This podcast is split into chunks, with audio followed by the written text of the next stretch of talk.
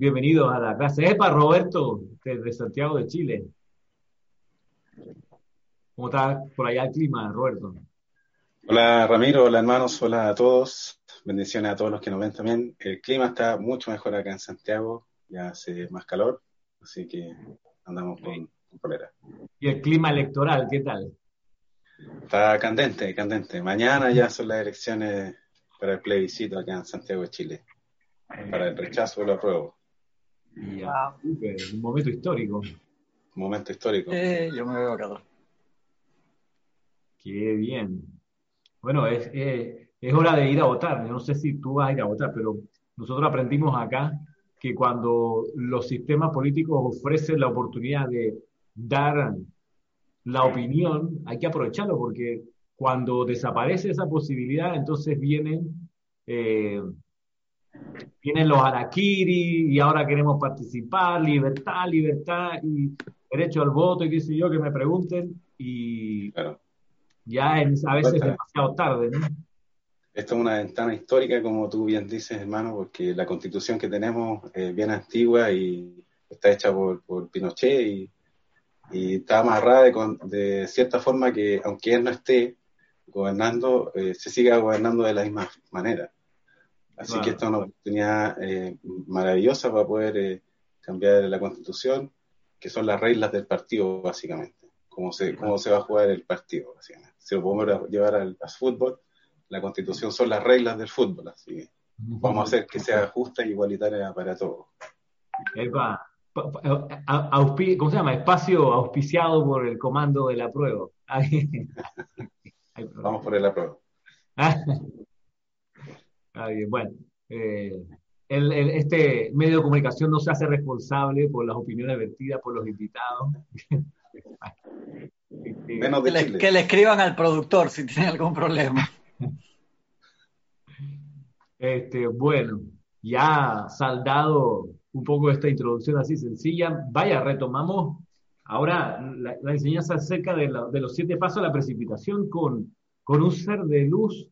Eh, miren, de, lo, de los creo que de los pocos visitados desde del mundo de los Elohim. En general, la enseñanza de los Elohim pareciera no estar como en las prioridades de los estudiantes, si bien... No, del rayo blanco en general, Ramiro. Y de, sí, esa vaina de la, de la pureza no, no, no le gusta mucho a la gente. Exacto, no es muy popular. Y entonces, que precisamente por eso vamos a por ella. O sea, vamos, vamos a rescatar los tesoros que hay ahí, porque hasta donde vamos en esta serie que estamos dedicando a los siete pasos de la precipitación, los Elohim creo que nos han ido sorprendiendo clase a clase con aspectos de la presencia yo soy que poco quizá nos, nos hemos familiarizado eh, en, nuestro estudio de la instrucción, en nuestra aplicación de la enseñanza. Y ya, ya eso ya es ganancia de por sí. O sea, hay cosas que solamente dicen los Elohim, ¿ok? Y no lo encuentra uno en otra enseñanza de, de otros seres de luz. Entonces, eh, ir, reconocer eso y mirar el tremendo valor que tienen eh, es ya un privilegio súper grande. Una responsabilidad súper grande también de poder darlo a conocer. no sé si, si tienen algo que, que comentar ustedes respecto de este Elohim, así como a modo de introducción, ¿qué, qué, nociones tienen de este ser, no sé, así en términos generales? Que dentro del aspecto que tiene que ver del Elohim con los siete pasos a la precipitación, siendo todos los pasos vitalmente importantes, o sea, pueden decir que siempre decimos lo mismo.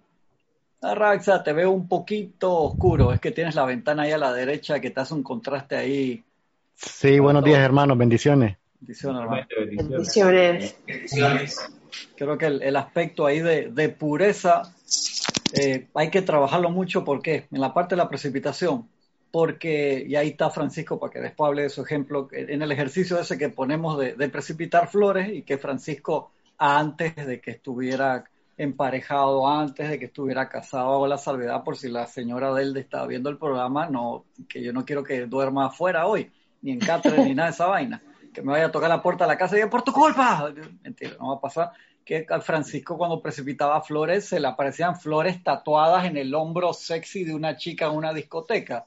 Entonces, lo decimos en broma y en serio, pero eso tiene profundamente que ver con la pureza, el aspecto de este elogio en la precipitación. Por eso eh, la parte de autopurificación de nosotros mismos para bajar las ideas divinas es, si todos los pasos son esenciales, este también es recontra esencial porque entonces por eso es que precipitamos cosas que no queremos, porque es ruido en el canal, como se llama en televisión, o se llama en radio, en comunicación social, en internet, ruido en el canal es cuando estás viendo una transmisión y ves ahí que no escuchas bien, y eso pasa entre la presencia yo soy y nosotros.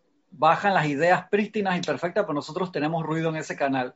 Y entonces en el proceso de precipitación queremos un ramo de flores físicas y te aparece en un pijama que te regalaron. Y, uno, wow, aplaude victoria, precipité casi lo que quería, pero ese casi, como dice un locutor de fútbol de acá, casi es primo hermano de nada. Y cuando está dice, casi es gol y espectacular, tuvimos casi 28 oportunidades de gol y cuánto perdimos 4 a 0, hermano, así como nos pasó eh, hace poco. Entonces, casi es primo hermano de nada. Y de allí que ese proceso no, hasta que no se aclare la cara ahí, yo no le voy a hablar a Rax ahí, que se busque un foco ahí, que, se vea mejor. Habla, hermano, habla. me, recordaste la, la, expresión de jugaron como nunca y perdieron como siempre. Sí, sí, uf, eso pasa. Eso eh, nos pasa bastante a todos nuestros equipos latinoamericanos o, o, lo que sea. Sucede y entonces nuestro proceso de precipitación pasa. Entonces, a este login que nos trae esa radiación, creo que no podemos recalcar suficiente porque en los experimentos más prácticos, tú quieres precipitar un café y te traen un, un chocolate. ¡Wow! Chocolate, qué rico. Sí, pero acuérdate, tú querías precipitar un café. Tú querías manifestar la paz, quedaste agarrado de los pelos con todo el mundo. Entonces, ¿qué sucede ahí en ese proceso de, de precipitación? En ese paso tan recontra vital que el Elohim nos los va a comentar hoy de su manera tan singular. Hey, tenemos que trabajar en eso, no lo podemos dejar. ¿Y Porque un experimento que hicimos sin querer hace tiempo, hicimos las siete llamas y, más la llama triple, las pusimos en YouTube hace rato, hace como 11 años, 12 años. Y están todavía en YouTube, en nuestro canal, y tú ves cuántos hits tiene cada uno. Chus, hermano, de la llama blanca, yo creo que es la que menos tiene, ¿eh, Ramiro? Que cuando yo me puse a ver, es que ¿por qué? Si esa la llama de la ascensión y todo eso es espectacular, que todo el mundo debería querer. Sí, hermano, pero también la llama de la pureza y esa vaina de, pureza, mm, la gente dice que eso es para, no voy a decir palabras despectivas, pero lastimosamente ese es el pensamiento y no hay precipitación divina, por así decirlo, sin haber pasado por esa puerta del elogio en claridad de forma consciente y, a la perfección y no nos graduamos hasta que nosotros no aprendamos ese proceso y no de verdad vivamos dentro de esa pureza que es práctica, porque lo vemos, no esa pureza que sea puro el Papa o que sea puro eh, la monja de claustro, que están ahí nada más y nunca salen de ahí, nunca han visto a una persona en, traje de baño o lo que sea. Uno, esas ideas así, la pureza es práctica. Así que creo que vamos a hablar de eso y va, a estar interesante la, el asunto. Perdón, Arraxa, perdón, Ramiro, perdón, Francisco, Roberto y, y Yasmín por hablar tanto de, del con respecto, con respecto a la pureza del elogio. Dios los bendice. Se está, haciendo, está, haciendo, está haciendo levemente, te tienes que alejar un poquito más ahí, tienen que coger esquinas ustedes dos porque si, si hace un poquito de feedback. No,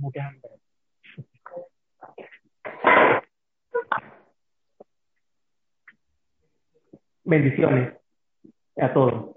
Buenas tardes. Con respecto a la cualidad primigenia del elogio de la pureza, yo tengo una anécdota tan interesante que tengo respecto a la precipitación. Para esos tiempos, eh, yo tenía como nueve meses que no probaba chocolate por cuestiones de alimentación, ¿no? Entonces, una vez en la oficina eh, me dije, no, pero con mucho sentimiento, ¿cómo me gustaría un chocolate? Luego tengo ocho meses necesito uno. En el coffee break, afuera, sentado en un parque, me llegó un señor con un chocolate Hershey que yo nunca había visto, tenía como nueve pulgadas. Y me lo dijo, y me lo ofreció, y solamente me puedo refrigerar nada más. Y se fue por ahí mismo. ¿Qué diferencia a lo que me costó precipitar como debe ser en regla experimental de la rosa. Te Lo pasé por las siete pasos, yo creo que cuatro horas desde que inicié el, el deseo, ¿no?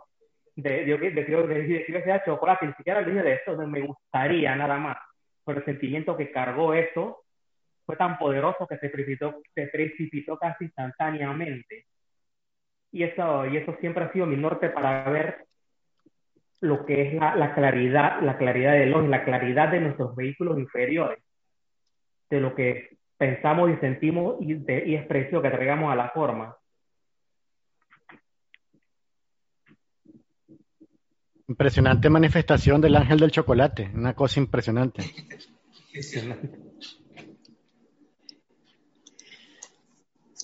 Yo quería hacer un comentario. Eh, quería, por ejemplo, entender, por ejemplo, tiende eh, en general la humanidad como pureza. Eh, ¿cómo ¿Qué entienden ellos como pureza? ¿Por qué, no es tan, tan atractivo para las personas?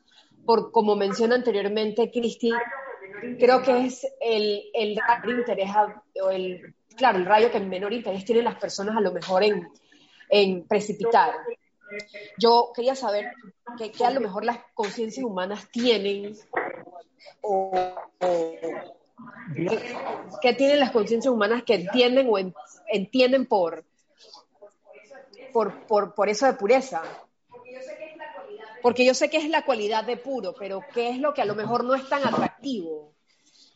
Ok, te lo, te lo pongo con un ejemplo en vivo. Lo que no hace atractivo a la pureza es que con la pureza no se puede esconder nada. No puede esconder nada. Y eso es lo que, lo que pasó recién. O sea, por más que Cristian intentó agacharse, igual se vio desde la, cámara ahí de, de Yamil. Este, por más que intentó. Entonces, lo que estoy, reprogramando las conexiones acá para ver si no, no, no hace lag. Entonces, Claro, eso, la pureza tiene eso y por eso la gente le quita el cuerpo a la pureza porque cuando uno se envuelve en la pureza, en la pureza no puede esconderle a nadie nada porque la pureza es lo what you see is what you get, lo que ves es lo que hay, realmente. Entonces, eh, eso de, quedar desnudado eh, ante los ojos externos, eso es lo que la gente no quiere, porque es ahí donde la personalidad dice, no, yo tengo que taparme, porque entonces mantengo el misterio, porque hay cosas que no se pueden contar, porque hay, hay secretos que no se pueden develar. Y, la pureza te dice, ponlo todo en la mesa, saca lo que tengas en el bolsillo, tira todo lo que esté por ahí, guarda, muestra, no puedes guardar nada. Ese es el encuentro del, del aspirante a la ascensión cuando se, se va a Luxor y se, encuentra con el maestro serio Serapi que es el señor de la pureza, el cuarto rayo. Y ahí siempre se, ha hecho esa mención de que es imposible evitar que todas las impurezas salgan como caja de Pandora desde los cuerpos del aspirante, salpicando las paredes, picoteando por todas partes, rebotando frente al maestro ascendido en esa sala sagrada, en su oficina, en su despacho, la pureza tiene eso, no hay forma de evitar que la gente, que el ser humano se muestre tal cual es. Y eso a la personalidad lo aterra, porque entonces pierde, pierde lo que cree que tiene, que es identidad. Por eso, porque, porque la gente puede decir, sí, yo, yo amo la pureza, yo quiero ser puro, y lo, lo entienden por el lado de la castidad, por el lado de restarse de los sentidos externos. Eso. Entonces, eso es la vaina, que suena, suena de una vez a castidad y entonces esa vaina sí, castidad. Es que eso suena. es que no sé, es que esa es la impresión que tengo. Sí, hoy, hoy creo que vamos a entender el origen de la, de la castidad, a qué se refiere, pero Arraxa tiene la mano levantada eh, hace un ratito. ¿Qué, qué, dice Arraxa? Sí, yo, yo quería aportar y, y, bueno, primero también quería saludar a Roberto, a Francisco, Cristian, Yasmín, Ramiro. No los había saludado a cada uno individualmente es un gusto ver Full House, tener la casa llena, se ve espectacular esto, ¿no? Genial. Y encantado de estar con ustedes compartiendo otro día. Estaba pensando en lo que nos comentaba Yasmín y, pienso que la, sensación de rechazo al, concepto o a la palabra tiene que ver con, limitación, con que me voy a, a privar, una privación de disfrutar de los sentidos. Es como que la pureza signifique sufrimiento o, limitación de las cosas agradables de la vida.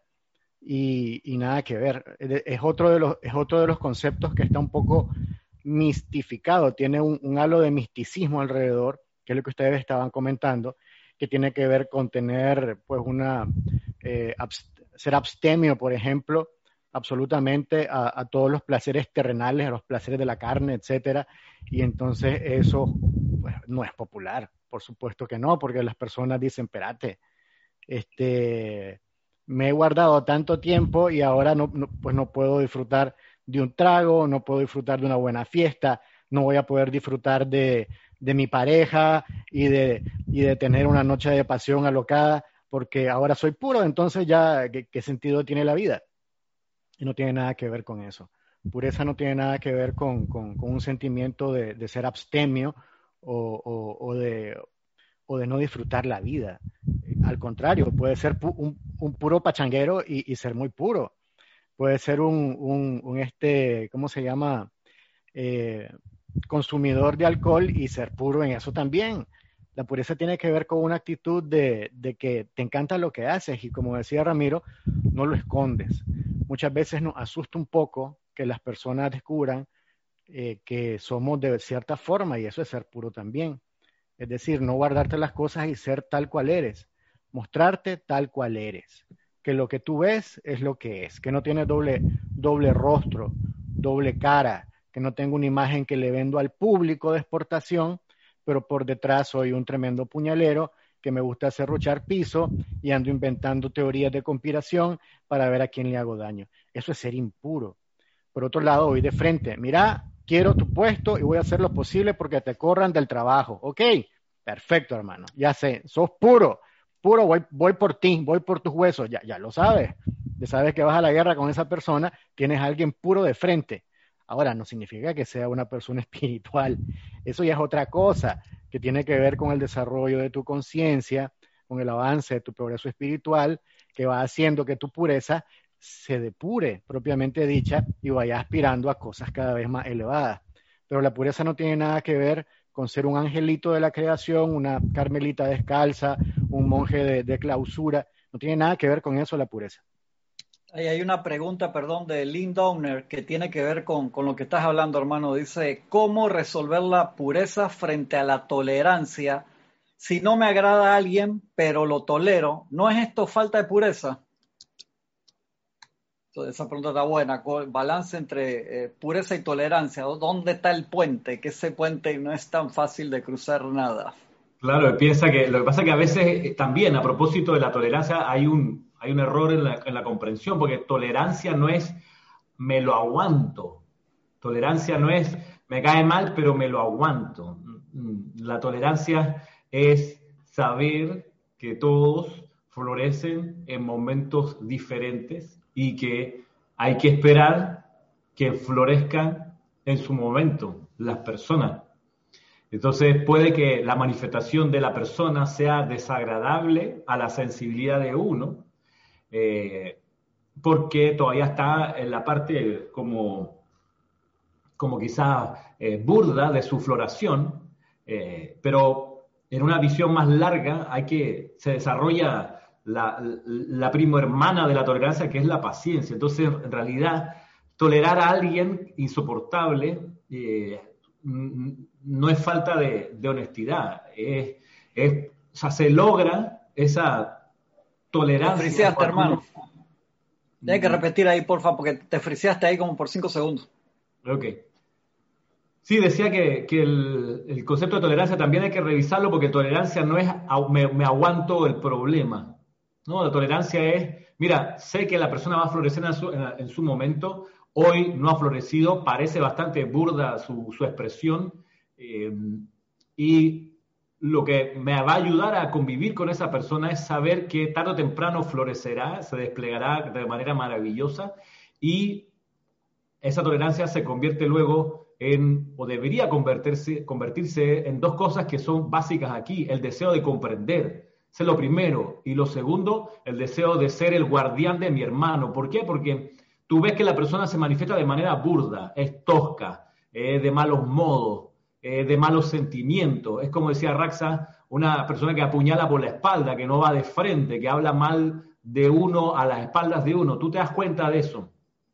Entonces, tú dices, bueno, primero quiero comprender por qué es así. Ya me di cuenta cuál es la enfermedad de esa persona. Ya me doy cuenta además que no es una persona, sino una fuerza que está pasando a través de la persona. Recordemos que nunca nos encontramos con personas realmente, sino con fuerza. Vaya, me doy cuenta de eso. Eso me lo da el, conocimiento espiritual. Me da conocimiento espiritual que no nos encontramos con personas, sino con fuerza. Bien, detecto una fuerza destructiva en esa persona. Quiero comprender por qué le está pasando eso, por qué se dejó permear.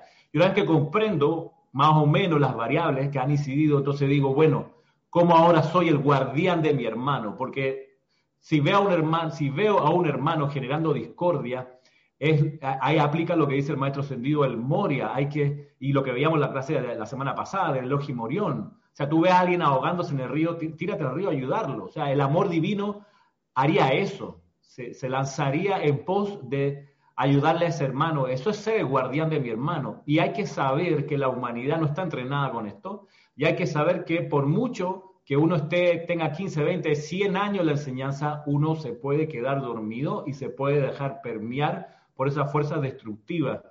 Y esa fuerza destructiva de, que convierte a un ser noble en, en no noble, esa fuerza destructiva va a estar ahí hasta que la terminemos de perdonar y amar. Entonces, ser, ser, ser honesto con la persona no es decirle, mira, me caes mal porque eres un burdo, un desagradable. No, esa sería, sería cruel. Guarda, el personaje eh, Banquo era en Shakespeare, era Banquo que mató al amigo, no me acuerdo ahora el, nombre. Macbeth, que mata a Banquo, Banquo que era su amigo. Exactamente.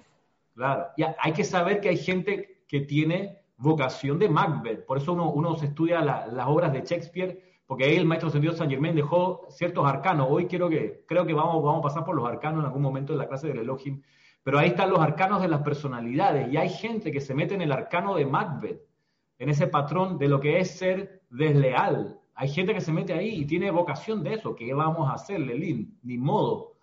Lo que sí hay que saber es que las personas que se meten en ese, en ese disfraz de la personalidad de Macbeth terminan como Macbeth. Y Macbeth, dentro del, el, repertorio de la obra de Shakespeare es una tragedia. Todos mueren. O sea, solo acarrea muerte meterse en el plan de Macbeth. ¿Y qué es, qué es, qué es ser Macbeth? Es tener deseo de poder, coma, envidiar a aquel que brilla, coma, intentar asesinar al que brilla, espiritual o físicamente, coma, vivir luego todo sugestionado todo el tiempo porque así como se generó esa discordia, esa discordia se le regresa y sabemos por la obra de teatro que Macbeth termina sus días vuelto loco, vuelto desquiciado. el, problema es que él, él, prestó, prestó oídos y ese por ahí ah, sutilmente entra esa vaina y Chuleta se dejó influenciar y eso fue una trastada. Esa obra es espectacular, triste como el carajo, pero son muy... ¿Y, a, dónde pone su... Se vuelve usurpador.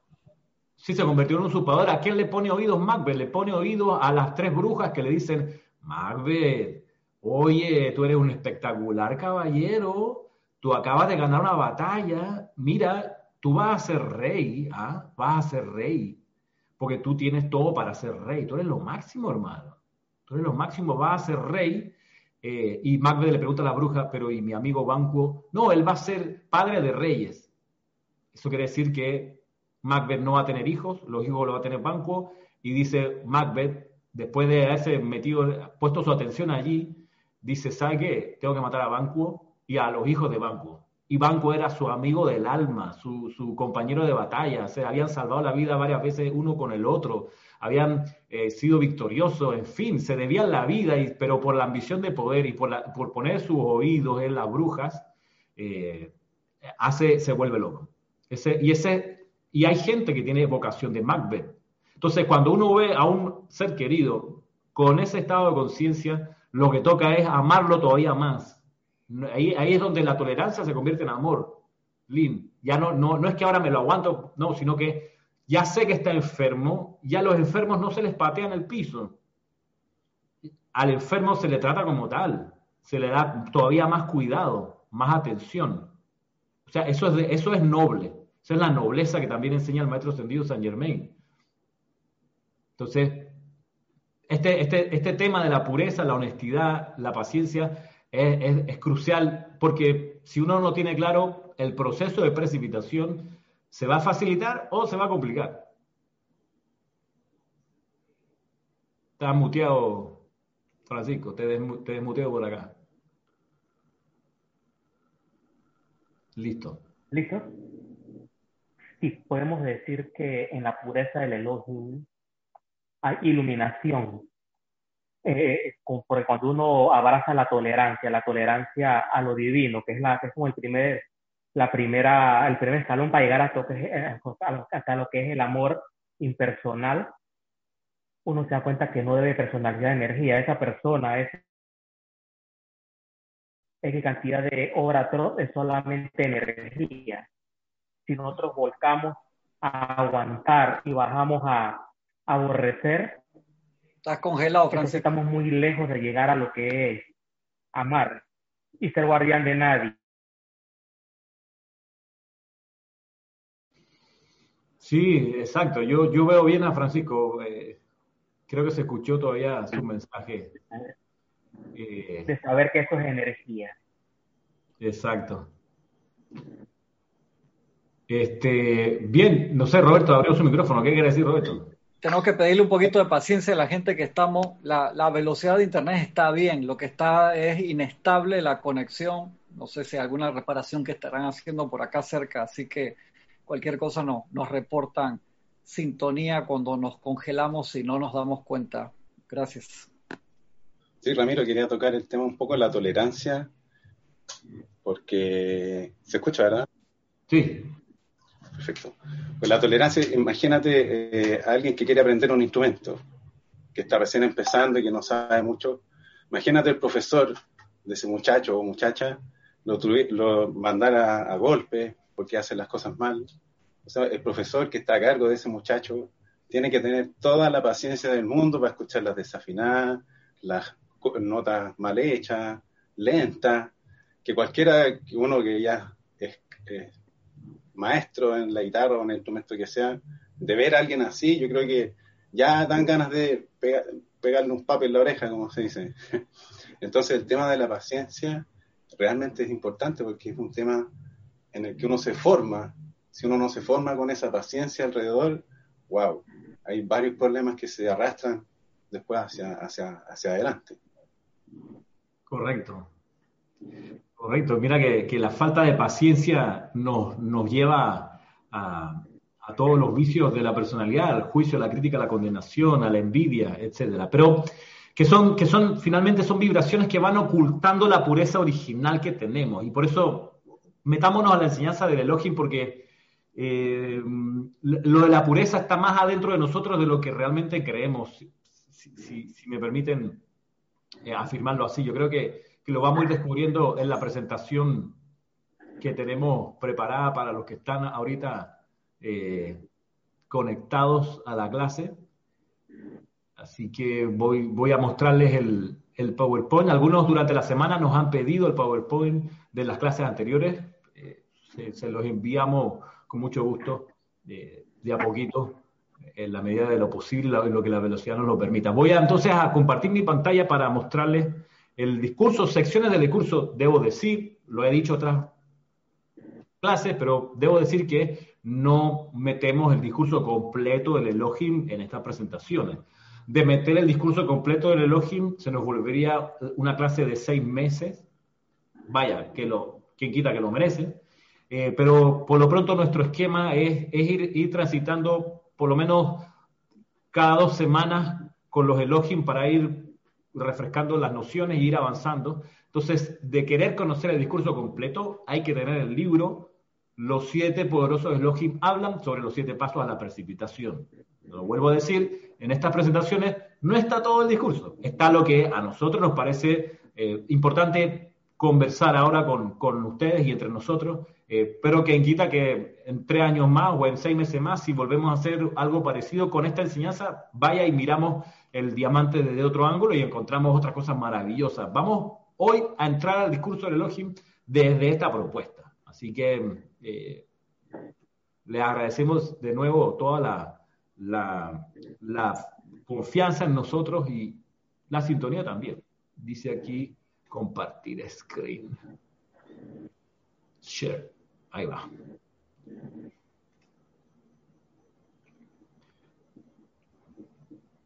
Entiendo que ya se está pudiendo ver el PDF.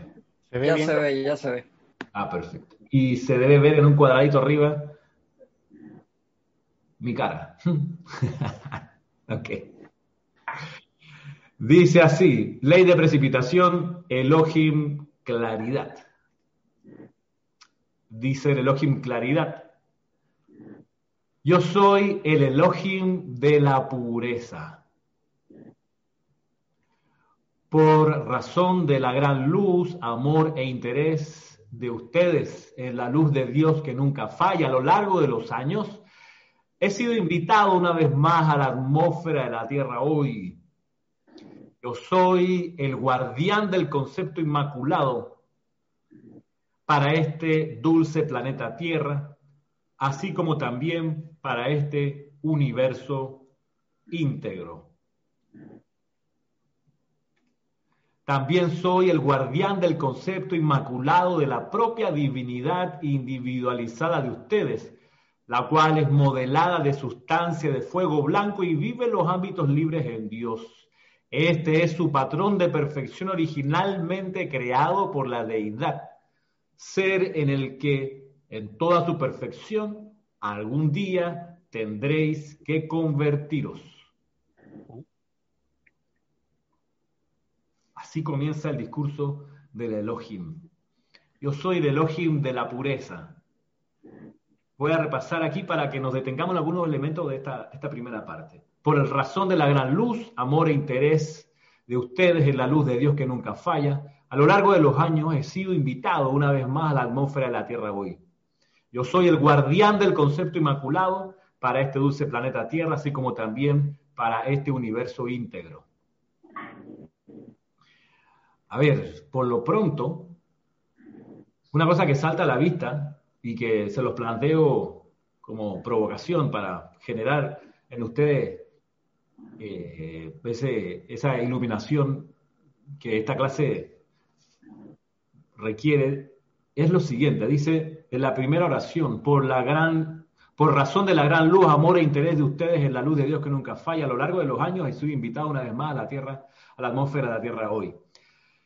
Aquí, lo que a mí me salta a la conciencia es que el Elohim, y cuando decimos el Elohim estamos también pensando en los demás, que actúan de la misma manera porque son un solo equipo, cuando, cuando queremos acercarnos a la conciencia de un Elohim, nos toca haber cultivado a lo largo de los años amor e interés en la luz de Dios que nunca falla.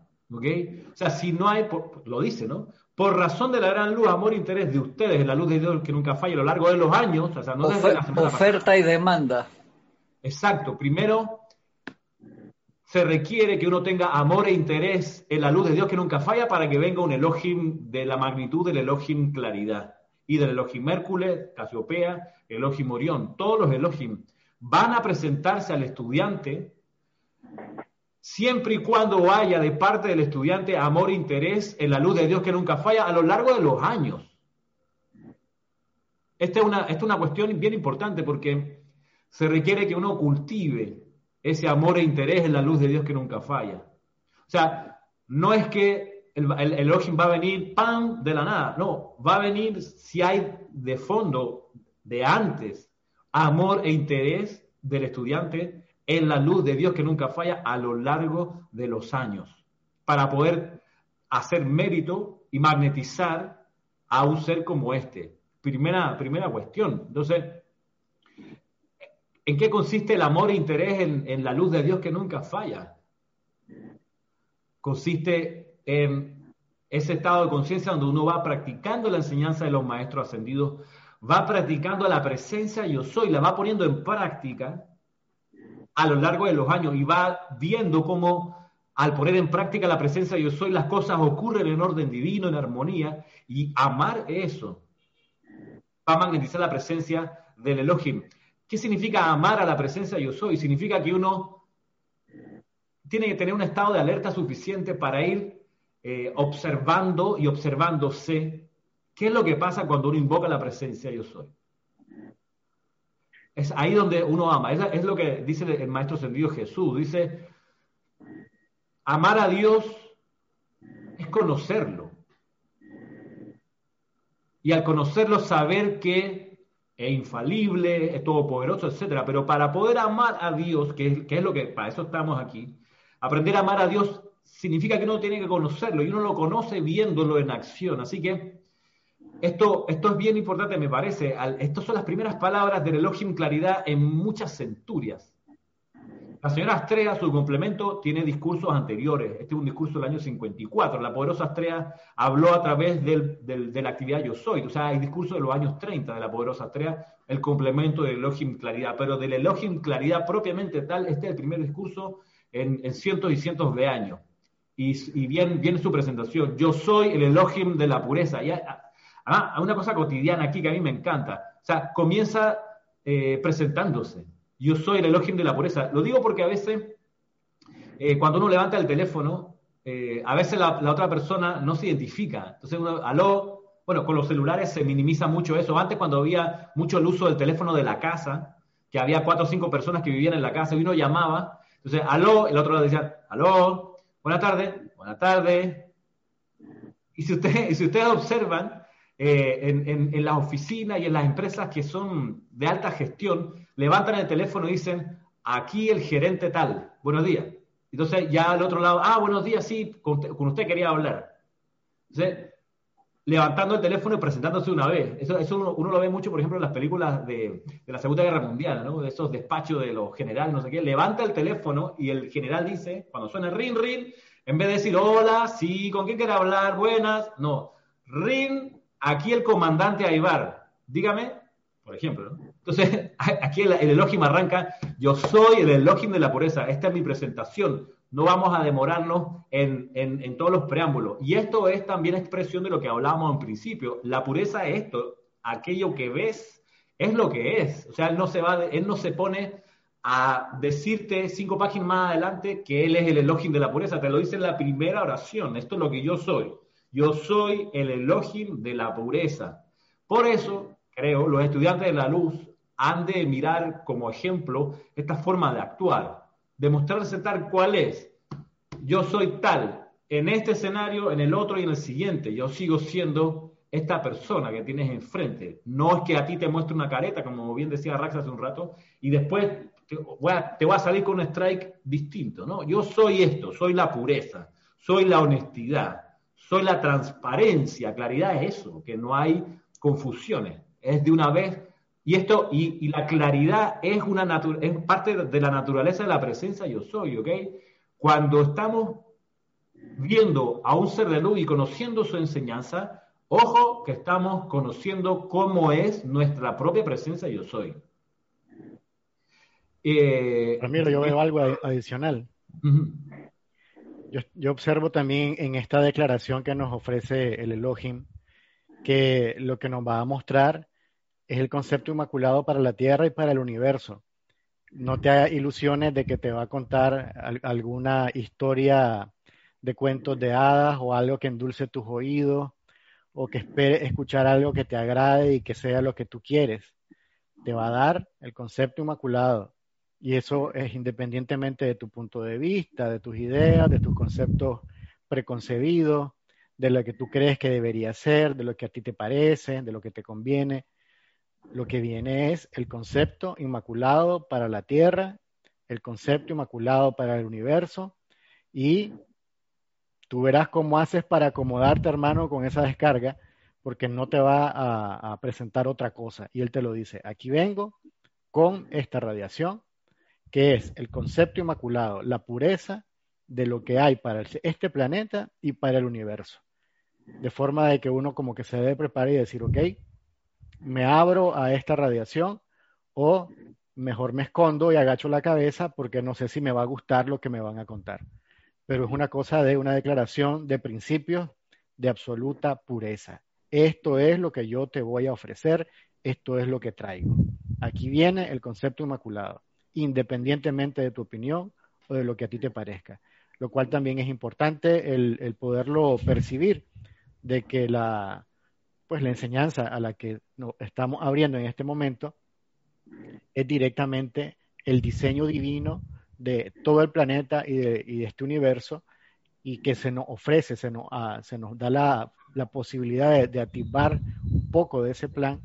Y si, si lo tenemos a bien, colaborar con nuestra vida y energía en ello o continuar con el hábito que hemos tenido hasta la fecha de, bueno, esperemos que alguien más lo haga, tal vez más adelante, ahorita no, pues no sé si estoy ahorita lo suficientemente comprometido, no, no, vamos a ver, tal vez cuando tenga 70 años y ya esté más próximo a desencarnar, a lo mejor me ofrezco, ahorita mejor lo veo de largo, cosas por el estilo. Mira que cuando dice concepto inmaculado, hay que saber que está hablando del, del, del modelo del patrón original. El concepto inmaculado es lo que en ciencias sociales se habla con el nombre de los arcanos, de los arquetipos. Y cuando, y eso lo ve uno en la evolución de las sociedades, cuando los países, las sociedades se sienten confundidas, una cosa que surge es lo que le llaman el malestar. Dice, mira, está todo bien, estamos prosperando, pero no sé por qué me siento como incómodo, lo dicen las sociedades. Y, una cosa que está pasando así frente a nosotros, los que tienen su, mirada o su, domicilio en Chile, es que en, ese, en ese estado de malestar, en lo inconsciente se buscan los patrones originales de ese pueblo. El patrón original. A ver, es como cuando uno sale a algún lugar y se desorienta y tú dices, espérate, voy a retroceder y voy a, regresar a la puerta por donde entré, a ver si es que ahí me ubico, porque es que caminé 45 pasos y me perdí. Entonces quizás si retrocedo y voy al principio al estacionamiento donde dejé el auto y ahí comienzo otra vez, vuelvo y me organizo. Cuando las sociedades se sienten confundidas, se sienten eh, eh, angustiadas porque no, entienden lo que le está pasando, el inconsciente colectivo tiende a buscar los patrones originales, el concepto inmaculado, el arcano, aquello que es el impulso originario de esa nación. Por eso a mí me gusta, por ejemplo, conocer, conocer las banderas de los pueblos eso siempre me ha atraído, me, ha atraído, porque en las banderas originales está ese, ese impulso arcaico, patrónico, por decirlo así, el modelo original de la conciencia de ese pueblo. Claro, con la, la, república y después las independencias, qué sé yo, entraron otros intereses y, esos patrones originales, vaya y cambiaron y se, morfiaron por otros diseños políticos, etcétera. Pero cuando los países se sienten desorientados, buscan el arcano, buscan para atrás el origen. Entonces, cuando aparece el Elohim claridad en, la descarga de los siete eh, pasos a la precipitación, él nos lleva de la mano al origen. O sea, ya vimos el Elohim Hércules, nos da el impulso, vimos el, el, Elohim Casiopea que nos permite ver el diseño, comprender el escenario, comprender las variables, las cosas que van a estar en juego. El Elohim Orión nos llena de amor y de ese, de ese de ese impulso por actuar, porque el amor es eso, acción, incluso lo dice él, incluso en las, en las situaciones más exasperantes, el amor divino surge, y, el, la aparición aquí del Elohim claridad es, es que te vuelve al origen, dice, mira, no, no, no, no, te, no te desorientes, esta es la fundación, de aquí sale el patrón, este es el patrón y de aquí se irradia lo que se va a construir. Por eso es bueno que los grupos, por ejemplo, los grupos espirituales, tengan nociones de cómo surgió el grupo. Porque en el momento que el grupo se sienta desorientado, tiene, puede recapitular y mirar, mira, espérate, a ver, nosotros hacíamos esto y hasta aquí estábamos bien. Eso es lo mismo que la misión y visión de las empresas, que las empresas que comienzan y no tienen planteado sus metas, su misión y visión claramente, entonces, cuando pasan de, padres a hijos o, cosas así, pierden la ruta y eso es exactamente lo que tú estás diciendo. Y hay países que han postulado eso muy claramente y otros lo han perdido en el recorrido después de su independencia, pero a nivel grupal, como tú lo dices, es extremadamente importante ese estatuto porque a veces la, la gente dice, no, ¿para qué estamos acá? Para hacer esto o para hacer lo otro y, durante el fragor de la batalla a veces se, pierde la, misión, cuál es la misión grupal y cuál es la visión, para dónde quieres ir. Creo que eso es un detalle bien importante que tiene que ver ahí con, lo que estás hablando, hermano. Pues sí, vamos, vamos, vamos a mirar ese, ese patrón original de cada uno de nosotros. Y es la siguiente, el siguiente slide en el PowerPoint. Dice, también soy el guardián del concepto inmaculado de la propia divinidad individualizada de ustedes, la cual es modelada de sustancia de fuego blanco y vive los ámbitos libres en Dios. Este es su patrón de perfección originalmente creado por la deidad, ser en el que en toda su perfección algún día tendréis que convertiros. Algo que salta a la vista, no sé si para ustedes salta a la vista, pero te dice, mira, es un ser modelado de sustancia de fuego blanco. Y miren que lo que a mí me salta a la vista, no sé ustedes, es que te está diciendo, mira, el patrón original tuyo es sencillo, es de fuego blanco. O sea, aquí no, no, no hay cosas enrevesadas, aquí esto no es arte rococó. No ¿De a qué rayo pertenezco? ¿Cuál es mi llama gemela? Nada de esa vaina, ahí es ah. fuego blanco y, básico, y no, no joda, perdón por la palabra. Exactamente, es relax es un ser de fuego blanco. Eso nos advierte de las ideas y las creencias de que la enseñanza espiritual tiene que ser complicada, nos advierte, porque, claro, la complicación, lo intrincado, eh, surge de la personalidad. La personalidad es la que confunde las cosas, la que las complica. Y cuando se deja de lado la personalidad y se va al patrón original, resulta que el patrón original es la propia sencillez. La presencia, otra cosa para mirar esto es que la presencia de Dios, yo soy en cada uno de nosotros, cada uno de nosotros es sencilla, señores, señoras, es sencilla, es un ser de fuego blanco. ¿En qué momento se complicó tanto todo, todo el asunto espiritual?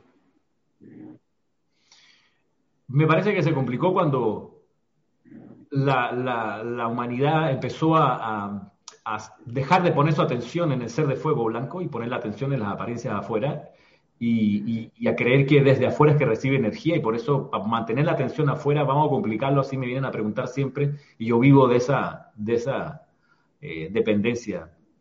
Por ahí, que, no sé, Yamin desactivó su, micrófono. Sí, es que iba a hacer el comentario, es que me parece que en el, en el mundo de la forma, me parece que eh, te hacen ver como que las cosas que realmente son, valen la pena o son, o son más valoradas, son complicadas. No sé si. Sí, me parece que lo. Y, y de verdad que uno se cree que. De verdad que uno cree que, que, que, que bueno, que, que para poder alcanzar cosas realmente, no sé, cualquier cosa uno que desea alcanzar a lo mejor sí va a tener cierto grado de complejidad. Sí, correcto. Eh, eh, mira, eh, por ejemplo, en el, en el, patrón, a propósito de patrón, mira el, patrón con el que se, se mira el patrón con que se ideó a la mujer perfecta. El patrón que se ideó a la mujer perfecta era una mujer sufrida, sumisa, calladita, encargada del hogar, de la crianza, de tener hijos, eh, de satisfacer al marido. Bella, perfecta. Bella, perfecta, que no opina, no habla, calladita. No opina, no habla. Sí. Exacto. Entonces, sí, cuando... Mira la cara de Yasmín, está totalmente de acuerdo con lo que tú estás diciendo. Ay, Dios. Jamás. Entonces, si hay algo complicado en la vida, es la tristeza es la sumisión, porque es complicado, porque es, genera mucha energía, o sea, te demanda demasiada energía ser triste y sufrido. O sea, si hay algo agotador en la vida, es pelearse con alguien. O sea, sí. eso sí, que esa vaina sí cansa, loco. Porque me dijiste que yo te dije, que me entendiste, que no me entendiste, y cómo se te ocurre, a ti se te ocurre nada más. Entonces, es un cansancio, es una complicación. La risa es sencilla. El Ey, Ramiro, Perdón que te interrumpa. Y ahora que acabas de poner ese ejemplo, tú no tienes idea cuán difícil para nuestro género a veces ha sido tener que, bueno, porque eso es lo que nos han dicho y eso es lo que uno se cree, pero seguir ese patrón es, horrible, horrible. Claro, es lacerante, es agotador, demanda un montón de cosas, pero además desde el otro lado, la, posición del hombre o de lo masculino es educado para mantener también esta cosa artificial, mantener el espíritu de dominación sobre los otros, el espíritu de competencia sobre los demás, la, cosificación de, la mujer y de los demás seres. Y eso, eso complica la vida entera. Entonces, cuando uno dice, espérate, vamos al original, vamos al patrón, vamos al, al concepto inmaculado de todo esto, resulta que lo que sobresale es la sencillez. Es la sencillez, la personalidad lo complica todo. El santo secrístico es la sencillez misma. Y eso lo trae a colación aquí el Elohim, claridad. Algo adicional, Ramiro, que pudiéramos también interpretar de esta parte de la, de la enseñanza, es de que al final, al ser un ser de fuego blanco, la ilusión de que tengo alguna cualidad en específico que es la que me define, como por ejemplo ser un ser de rayo azul, ser un ser de rayo blanco, de rayo dorado, rosa, oro rubí, verde, violeta, también es, una, es una ilusión ya que el, ser de fuego blanco lo contiene todo. Finalmente nos dice el, el, el Elohim que en algún día nos vamos a convertir nuevamente en ese ser que de momento estamos en una etapa de individualización y de experimentación eh, puntual de la experiencia de vida, en la que por ilusión aparentemente estamos todos separados y cada quien desarrolla diferentes eh, preferencias y, y diferentes maneras de ver las cosas, pero que nuestra esencia, nuestro patrón divino, nuestro concepto inmaculado, es esa unidad en el fuego blanco. Y que todos regresaremos ahí en algún momento, cuando sintamos o cuando estemos preparados para ello, que es abandonar este tema de, tanta ilusión en la, que estamos, de lo que ustedes conversaban ahora, ¿no? Ese sentimiento de competencia, ese sentimiento de que, bueno, como yo soy hombre, entonces tengo que hacer esto o cualquier otra cosa, no puedo expresar emociones, no puedo este, ser percibido como alguien sensible porque eso este, me, hace ver débil, o en el caso de las damas, por ejemplo, eh, no tener una actitud demasiado beligerante porque entonces voy a verme como marimacho, cosas por el estilo, que son temas ridículos que tienen que ver con, eh, digamos, etiquetas o este, estereotipos que la sociedad establece pero que son simplemente ilusión, ya que independientemente de todo, la humanidad en su conjunto, somos al fin y al cabo uno, somos todos uno, independientemente de dónde estemos, de en qué país nacimos, cuál sea nuestro sexo actual, nuestra preferencia sexual, nuestro idioma, nuestra cultura, son sencillamente aulas, fases de, experimentación, fases de aprendizaje que nos permiten ir ganando experiencia creciendo nuestra conciencia, nuestra alma, para que eventualmente otra vez decidamos ser un ser de fuego blanco, íntegro, puro, completo. Y bueno, eso a mí me, da mucho aliento en, que vamos a superarnos eventualmente. Mira que a propósito de, origen y de, arcanos, acá en el grupo Serapi Bay de Panamá, cuando hacemos ceremoniales, que hacemos ceremoniales eh, desde toda la vida. O sea, cuando yo llegué al grupo en el año 98, ya se hacían ceremoniales, ¿ok?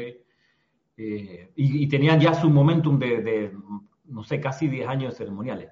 Pero hoy, cuando hacemos ceremoniales, tenemos música en vivo. Cuando yo llegué, aquí la música era la que se usaba en unos CD que se ponían en los alta, las bocinas, los, parlantes en distintos lugares del, salón donde se, hacían los ceremoniales. Pero hoy hacemos música en vivo y cuando Jorge estaba, él captó muy rápidamente la posibilidad musical del grupo y resulta que una de las primeras cosas que, llegaron con ese impulso de hacer música en vivo fueron los tazones de cuarzo. Esto no es un cuenco, es un tazón. Los cuencos son los de metal. Por ahí hay uno. Este es un cuenco, esto es de metal. Los tazones son estos. No es un frutero, es un tazón. Este es un instrumento musical. Aquí dice, tiene la nota do, está afinado en do. Y entonces, aquí lo que voy, esto suena así. Claro, ahora que lo voy a hacer sonar se va a reducir un poco la vibración porque aquí el, zoom reduce un poco el, ancho de banda del, del, sonido para poder mandarlo por internet, pero miren ustedes.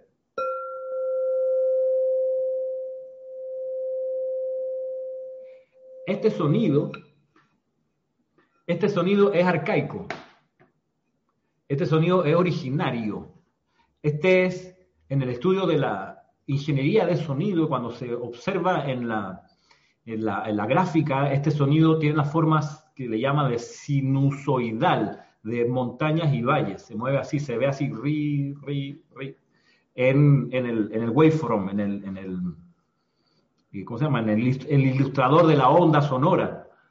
Y, ese es el, instrumento, tenemos de, todos, de todas notas, tenemos las 12 notas de la escala, cuando hacemos ceremoniales lo que buscamos es, claro, combinar estos sonidos originarios, originales, eh, para hacer del ceremonial algo, algo especial. Eh, y con música en vivo sonando allí. Por eso los tenemos, por eso los usamos los ceremoniales. Ya la voz humana ya, ya se aleja un poco del origen porque ya tiene otra forma de vibración. Pero aquí en el grupo cultivamos la música en vivo a partir de los tazones, tazones de cuarzo en este caso. Eh, cuarzo eh, y, tazón y música original se vincula a lo que estamos comprendiendo acerca de, la enseñanza del Elohim. Voy a, voy a avanzar la siguiente, el siguiente slide porque aquí van a ver ustedes un diseño en base a la enseñanza de ese patrón original que somos cada uno de nosotros. Y lo tenemos plasmado en la lámina de la presencia yo soy. Con publicidad y toda la pifia. Claro. Aquí hay una clase explicando la lámina. Eh, que esa es una clase que, se dio para este año la, Feria del Libro aquí en Panamá, la Feria Internacional del Libro. Esa clase la pueden buscar en, en nuestro canal de YouTube. Pero si ustedes ven el diseño de la lámina, donde dice el Elohim, el ser de fuego blanco es aquí en el centro de la imagen. Y es lo básico, ese es nuestro patrón. Y la idea es que ese patrón lo reproduzcamos aquí abajo y nuestro ser aquí abajo sea un ser de fuego blanco. O sea, nuestro cuerpo, a ver si, ah, mira, el puntero. Ah, nunca había usado esta función. Está bueno. En vez del, del, del, del ¿cómo se llama? Del, Está chévere porque deja estela, deja colita y lo encuentras más rápido. Parece un cometa. Pues sí. Bien, la cosa es que aquí arriba está el ser de fuego blanco del que habla el Elohim. En, en otros discursos, y le hago la referencia, un discurso del Maestro Ascendido Jesús, que, que, llama la Santísima Trinidad, él dice que, bueno, que en el centro corazón del ser de fuego blanco hay una llama triple. Y que desde esta llama triple, miren lo sencillo que es la llama triple. 1, 2 y 3 se descarga hacia el plano de la forma una réplica de esa llama triple y que, que, esa llama triple tiene una vibración y esa vibración es la que atrae los electrones y los átomos del plano de la forma que componen luego el cuerpo físico, etérico, mental y emocional. Y a través de esos cuerpos, el santo ser crístico, que tiene como vestidura la llama triple, ha de caminar la tierra y cuando ese santo crítico camina a la tierra y aprende y es permeado por los siete rayos, ese santo crítico en su aura empieza a mostrar círculos concéntricos o esferas que lo envuelven de adentro hacia afuera en este orden. Azul, dorado, rosa, blanco, verde, oro, rubí, violeta. Este es un diseño del patrón original que cada uno de nosotros somos y es sencillo si ustedes ven, aquí no, no, no hay eh, más que, que eso, que claridad. Tal vez Ramiro se puede explicar que, digamos, no es literal también la, la, la, imagen, en el sentido de que no vas a andar tú por ahí caminando con un arco iris que te rodea todo el día, y, entonces ya ahora sí soy la manifestación de, del, del ser crístico encarnado en la tierra, sino que tiene que ver con la actitud tuya de descargar los regalos de la presencia de Dios en las cosas que tú haces eh, a través de las diferentes cualidades que tienen las llamas, ¿no?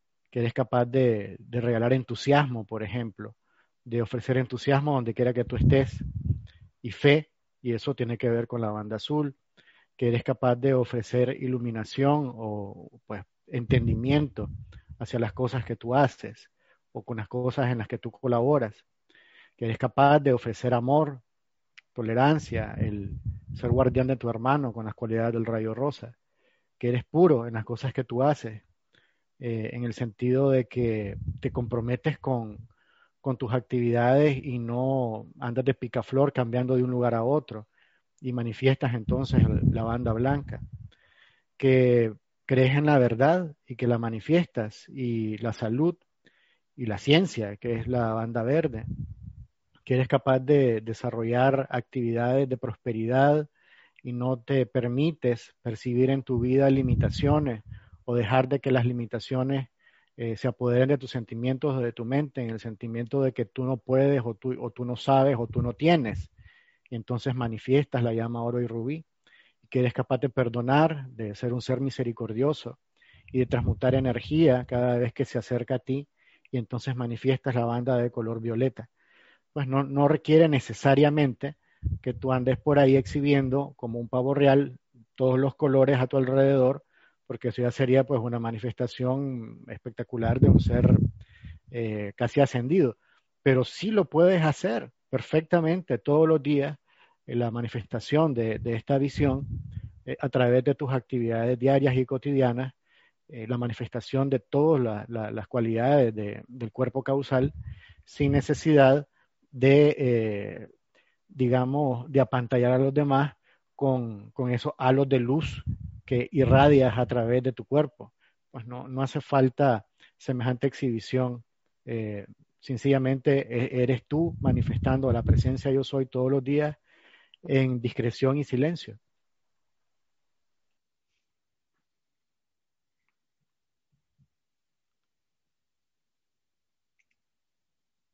Sí, mira que si hay un proceso de precipitación que vale la pena, es este de precipitar nuestra propia presencia yo soy.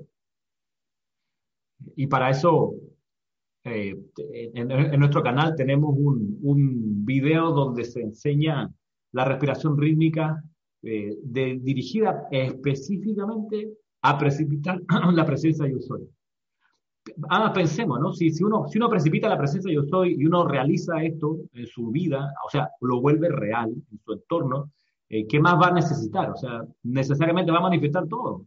todo toda salud, toda opulencia, todo paz, etc.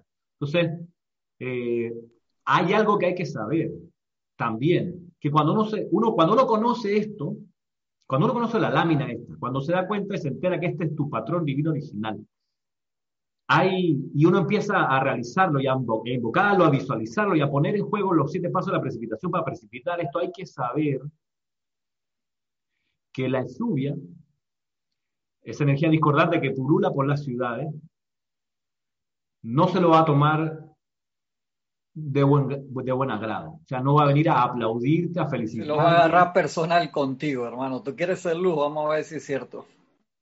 Así mismo es. Y hay que saberlo. Por eso cuando el estudiante llega acá a las clases, una cosa que yo les digo pronto es que eh, este conocimiento eh, va a requerir responsabilidad, este conocimiento hay que aplicarlo, y no significa que por estar en la enseñanza de los maestros ascendidos la vida se te va a hacer más fácil. No significa. lo que significa es que vas a ir en pos de tu ascensión. Eso sí. Y que para poder graduarte en tu ascensión, es necesario que puedas ir purificando toda la energía que por ahí hayas mal calificado. Y esa energía va a venir a ti en la medida que brilles cada vez más. ¿Qué dice? Sí. Y, te iba a hacer un comentario acerca de eso, Ramiro, porque cuando tú mientras más quieres acercarte a la luz, o sea, más quieras entrar y, descubrirla, te van sucediendo cosas a tu alrededor, como yo lo veo como pruebas, para ver qué tan fuerte eres o, vamos a decir cuánto aguantas, cuánto puedes, cuánto realmente puedes aguantar y ver y darte cuenta en ese momento de que, wow, esto es una prueba para mí y tengo que superarla. Así, así es como sucede. Claro, puesta ahí para que uno la supere utilizando la enseñanza de los maestros sentidos. Este sigue siendo un universo de misericordia. Lo que le estoy planteando, que la energía va a venir y no te va a felicitar, no te va a pegar la palma en el hombro, qué lindo, eh, qué bien que está esterilizando tu presencia. No, va a venir, va a decir, a ver, ¿Quieres, precipitar la presencia yo qué? La presencia yo soy, en serio. Mira, te lanzo esto, a ver cómo lo maneja. Y no, no, la, discordia no lo... Vaya, parece que lo hacen en, un mal plan, en ganas de joder, perdonando el francés. Pero en realidad es tu aliado, porque si no hubiese esa discordia por ahí, ¿cómo uno la, sería maestro sobre ella? Es como la meditación. En la meditación, la distracción es nuestra aliada porque uno se distrae y ahí es donde recuerda volver a la presencia de yo soy, volver al yo soy. Entonces, lo que va a estar en juego es si uno se deja amilanar, si uno se entristece, si uno dice, ah, no sirve para nada, bueno, mejor. Entonces, estar consciente de que va a pasar eso. La medida que uno sea más luz, la energía discordante va a poder decir, vamos a poner a prueba esa luz. Y que además, no, es que, no es que le estoy inventando esto, sino que no solo, no solo porque lo he vivido, sino porque si ustedes estudian el libro Electrones, el Mahacho Han dice, palabras más, palabras menos, cuando la persona está a punto de lograr su ascensión, la discordia va a parecer que sale casi debajo de cada piedra. Y que es, que es que no sé si ustedes se han ido de viaje en avión a un lugar por X cantidad de días. Oye, el día anterior o dos días antes, puta, todo se, se, se complica. O sea, como que todas las variables coinciden, entonces tienes que pagar, tienes que salir a buscar, se te quedó, se perdió, hay que ir a comprar todo. Las últimas horas tú dices, pero, o sea, yo lo preparé con meses, ¿por qué los últimos cinco días ya la vida? O sea, y es que es así, uno va a cambiar de escena, uno va a expandir su conciencia y, la efluvia te va a ayudar a que esa expansión sea consistente y perdurable.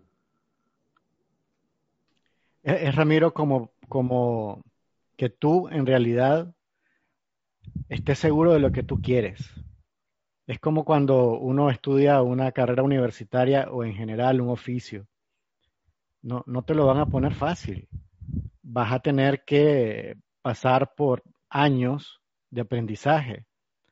Te van a hacer estudiar, te van a hacer exámenes y no te van a regalar la nota ser presencia yo soy no es algo que uno se saca en, una raspadita de, lotería. ah, mira, ya, ahora ya soy ascendido. Tienes que ganarte ese estado de conciencia. Y, eso implica todas las pruebas de las que estamos hablando, que son personales, es decir, son autoasumidas. El aprender cada una de las eh, actividades de las que estamos conversando durante esta serie si tú quieres, a, ti nadie te va a obligar, por ejemplo, a manifestar pureza.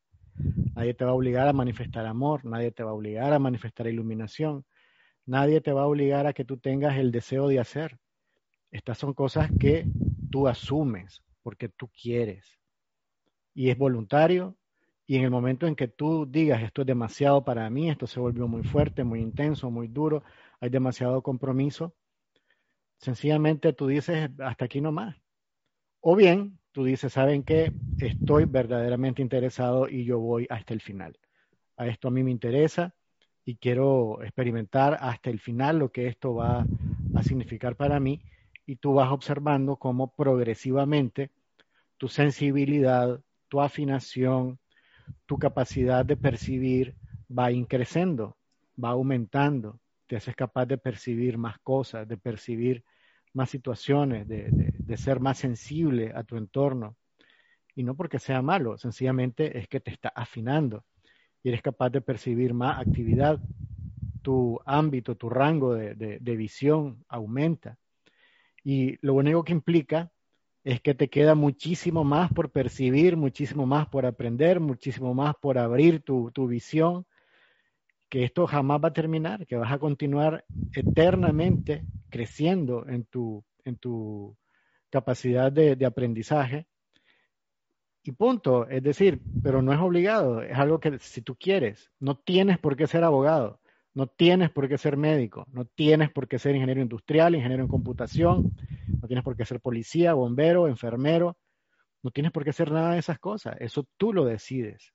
Y una vez que lo decides, si eres capaz de sostenerte hasta el final, obtendrás tu título, tu licenciatura, tu aprobado para poder ejercer esa actividad a la cual tú decidiste que ibas a apuntar.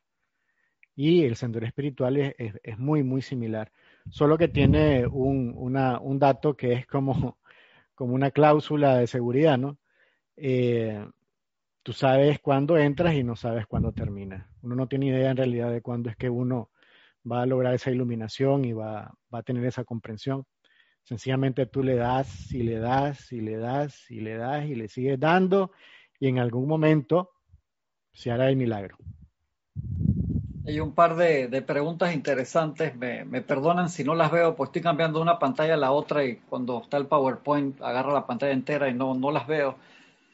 Dice Marian Mateo Ramiro, ¿y de dónde vino la desviación de la pureza? ¿Y qué es la castidad? Mm, a ver, el, origen de la desviación de la pureza eh, me parece que viene por el lado de creer que lo que está afuera es más poderoso que lo que está adentro, así en términos muy básicos. ¿Y, qué es la castidad? Bueno, la castidad es esa creencia también y las prácticas que, van con esa creencia de, pensar de que cuanto más puro es el cuerpo físico, más espiritual es la persona. La castidad va por ahí. Y hay que saber que los, los miembros de la, de la iglesia, de las distintas congregaciones católicas, eh, distinguen castidad de celibato. Una cosa es el voto de castidad y otra cosa el voto de celibato. El celibato es no casarse. La castidad es no tener relaciones sexuales. Por eso hay tanto hijo de cura por ahí, ¿no? Que, los tipos no se casan, pero no es que son castos. O sea, igual tienen su, su, su, esposa, ¿ok?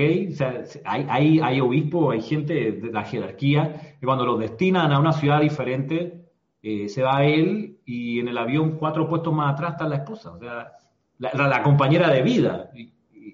el problema es que, eh, por supuesto, eso se, como que se, ve mal porque se, cree que para estar más cerca de la presencia hay que no tener pareja, es lo que es un error, obviamente, porque no, no tiene nada que ver una cosa con la otra.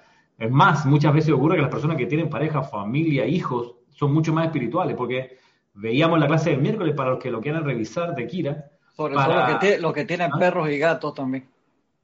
Oye, sí. No, y la gente que es carnívora, que come, come carne, a veces. Me ha pasado una y otra vez que la gente que dice con mucho orgullo que es vegetariana o vegana, que es decir, que son castas, entre comillas, de, comida de cadáver, eh, son de una arrogancia espectacular, espectacular, monumental. Entonces, ¿para qué te sirve tu castidad alimenticia? ¿Para qué te sirve tu castidad sexual? Si eres mala persona, si eres envidiosa, si, como decía en la clase de Kira el, miércoles, si andas de mal humor. O sea, ¿por qué, pasó? O sea, la castidad la estás malentendiendo, obviamente.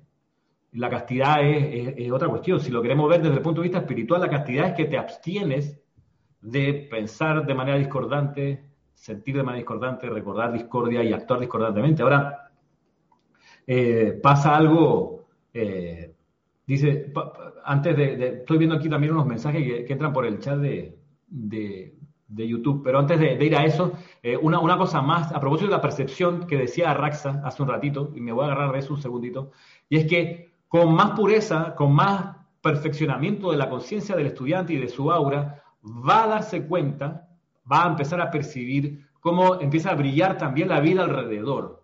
Y va a darse cuenta que hay gente que está brillando aparentemente más que esa persona. Si ese individuo, ese estudiante, no está alerta, le va a producir envidia, el ver cómo otro brilla más, cómo hace más, cómo pone en juego más talento y puede darse cuenta que, ah, ya, yo pensé que mi, mi, virilidad era más, más larga y veo que de repente esa persona ya la máquina, es así, wow, deja un rastro gigantesco. Parece burro. Exacto, y yo pensé que era el, era, era, el, era el padrote aquí, el macho, el mejor plantado. Perdón, perdón Yasmín, perdón, Yasmín, perdón por, Mejor di que orina más lejos, loco, un poquito más fino. ¿Qué pasa? ¿Qué pasa? No te, no te dimos café hoy, yo sé. Es, pureza, es pureza. Tengo que ser puro. Y a lo que voy es que, es que puede pasar que, que la persona, al ver a, esos otros brillar, se convierte en lo que un humorista chileno Roberto me podrá acompañar en esto, pero un humorista chileno que a mí me, encanta, uno de los, de los decanos del, humor, que es el señor Coco Legrand, él decía algo que a mí me marcó y, lo he usado en muchas clases. Y él dice, dice, mire, hay personas que tienen vocación de rinoceronte. Guau, guau, guau, así, ¿cómo es eso? Sí, hay gente que hace lo que el rinoceronte hace en la sabana. ¿Y qué hace el rinoceronte en la sabana? Bueno, cuando estalla un incendio, todos los animales de la selva salen huyendo del incendio, salen para afuera escapándose. Pero el rinoceronte no, él se da vuelta y va a por el incendio, él se tira en contra y él le llaman el bombero de la selva porque él pisa las llamas que hay por ahí y el tipo es un bombero, va, apagando. Entonces hay gente que tiene esa, esa, virtud y ese parece que se lo proponen, que cuando ven a otros brillar son el rinoceronte de la humanidad, hermano. Así que voy a apagarle esa sonrisita, voy a decirle que esos talentos no sirven para nada voy a bajarle los humos porque es que me da rabiecita, que es que mira lo que hace. Entonces, ¿cómo lo hacen? Bueno, aquí se equivocó. ¡Ah! Y entonces hago el gran escándalo por este pedacito. ¡Ah! Y ese es el rinoceronte de la humanidad. ¿Por qué? Porque ve otra lumbrera aparecer por ahí y dice, no, no, no, no, no, no, no. Y, vaya, lo digo por experiencia propia, lo digo porque lo he vivido, lo digo porque he sido testigo de gente que dice, mm, ay, pero esa niña está oficiando, ese niño está dando clases, mm, pero se acaba de llegar. Es el, eh, ahí está sonando la música del rinoceronte, dice, ajo, no, no, no. Y entonces, ¿qué es lo que hace? Le, le tira energía para apagar esa luz que se está encendiendo. Ahora, en guerra avisada, no muere soldado va a pasar en tu oficina, en tu familia. con esta enseñanza, una cosa que ocurre es que uno empieza a estar más feliz, más armonioso. Y hay gente, hay que decirlo, hay energía, me perdonan el español, el francés, el inglés, que le recontracabrea que uno esté feliz, próspero, sano, de buen humor, le fastidia, le hierve la sangre. Entonces, ante eso, sabiendo uno que es energía, uno la, perdona y la ama y dice, vamos a brillar los dos, hermano. Vamos a hacer lo posible para que la luz se siga expandiendo en ti, en mí, en todas partes. Ramiro, el Maestro Ascendido Jesús hablaba de ver la paja en el ojo del hermano y, no ver la viga que uno tenía en el propio, porque e, es esa tendencia de maximizar los defectos que puede tener cualquiera de nosotros, que los tenemos porque estamos aprendiendo, y, no darnos cuenta de ese sentimiento de envidia, por ejemplo, que podemos tener hacia la luz que brilla en el corazón de un hermano, que es de celebración. Es, como la, capacidad de percibir la presencia de Dios, el Cristo, que se está manifestando en alguien que está a tu lado, y en lugar de celebrarlo, decir, ya, otro más que, que brilla, y yo aquí todavía otra vez, todo opaco, todo lleno de lodo, todavía no, no, no, no puedo. Es todo lo contrario es alegrarse porque en alguien que está a tu, a lado, que tú puedes conocer, esté la luz surgiendo, esté brillando, estén eh, manifestándose esa conciencia crística, esa presencia yo soy, que se percibe porque emite estas cosas de las que estamos hablando. Emite luz, emite calor, emite amor, emite un sentimiento de confort. Y eso hay que celebrarlo, hay que alabarlo, hay que alentarlo, hay que promoverlo y, dar gracias a, Dios de que uno puede ser testigo de ese amanecer en esa conciencia, así como uno puede también ser agradecido de la poca o mucha comprensión que uno pueda creer que tiene, porque siempre es relativo, siempre es una cosa muy, muy subjetiva. Únicamente la presencia de yo soy sabe eh, qué, tan, eh, qué tan avanzado podemos estar en el sendero o qué tan al inicio estamos. Y no tiene ninguna importancia. Lo único, que, lo único que importa es que tú hagas el máximo esfuerzo todos los días de acuerdo con tus capacidades y punto, sin compararse con nadie. Tú haz lo mejor que tú puedas con lo que tú tienes y ya, hermano, sé feliz y deja que los demás brillen también. Y entre más brillemos, pues más rápido hacemos que este planeta ascienda, que tanta falta le hace. Empezando por ascender tu mundo, tu aura personal. Es ahí donde uno debe de empezar. En la medida en que uno pueda brillar internamente y alumbrar su propia aura, eso va a contribuir a que tu entorno mejore y si tu entorno mejora, mejorará también por un tema de, de contagio otra persona, otro amigo, otro vecino, otro familiar, y eso irá increciendo, eso irá creciendo poco a poco hasta que eventualmente se logre el milagro. Pero si eso no es posible, confórmate, o sea, no confórmate, sino que sé feliz con que en tu corazón brille la luz de Dios. Y ya, y dar gracias por ello.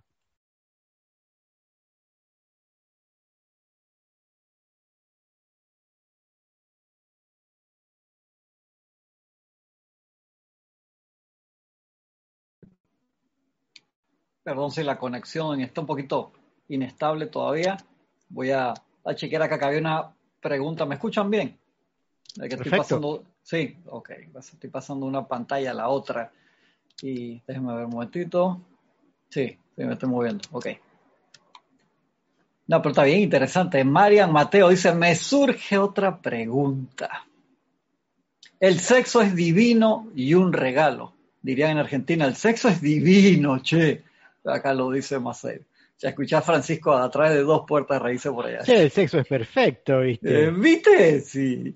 Dice, me surge otra pregunta. El sexo es divino y un regalo. Lo veo sagrado. Hace unos meses una persona de la enseñanza me dijo que el sexo es solo procreación.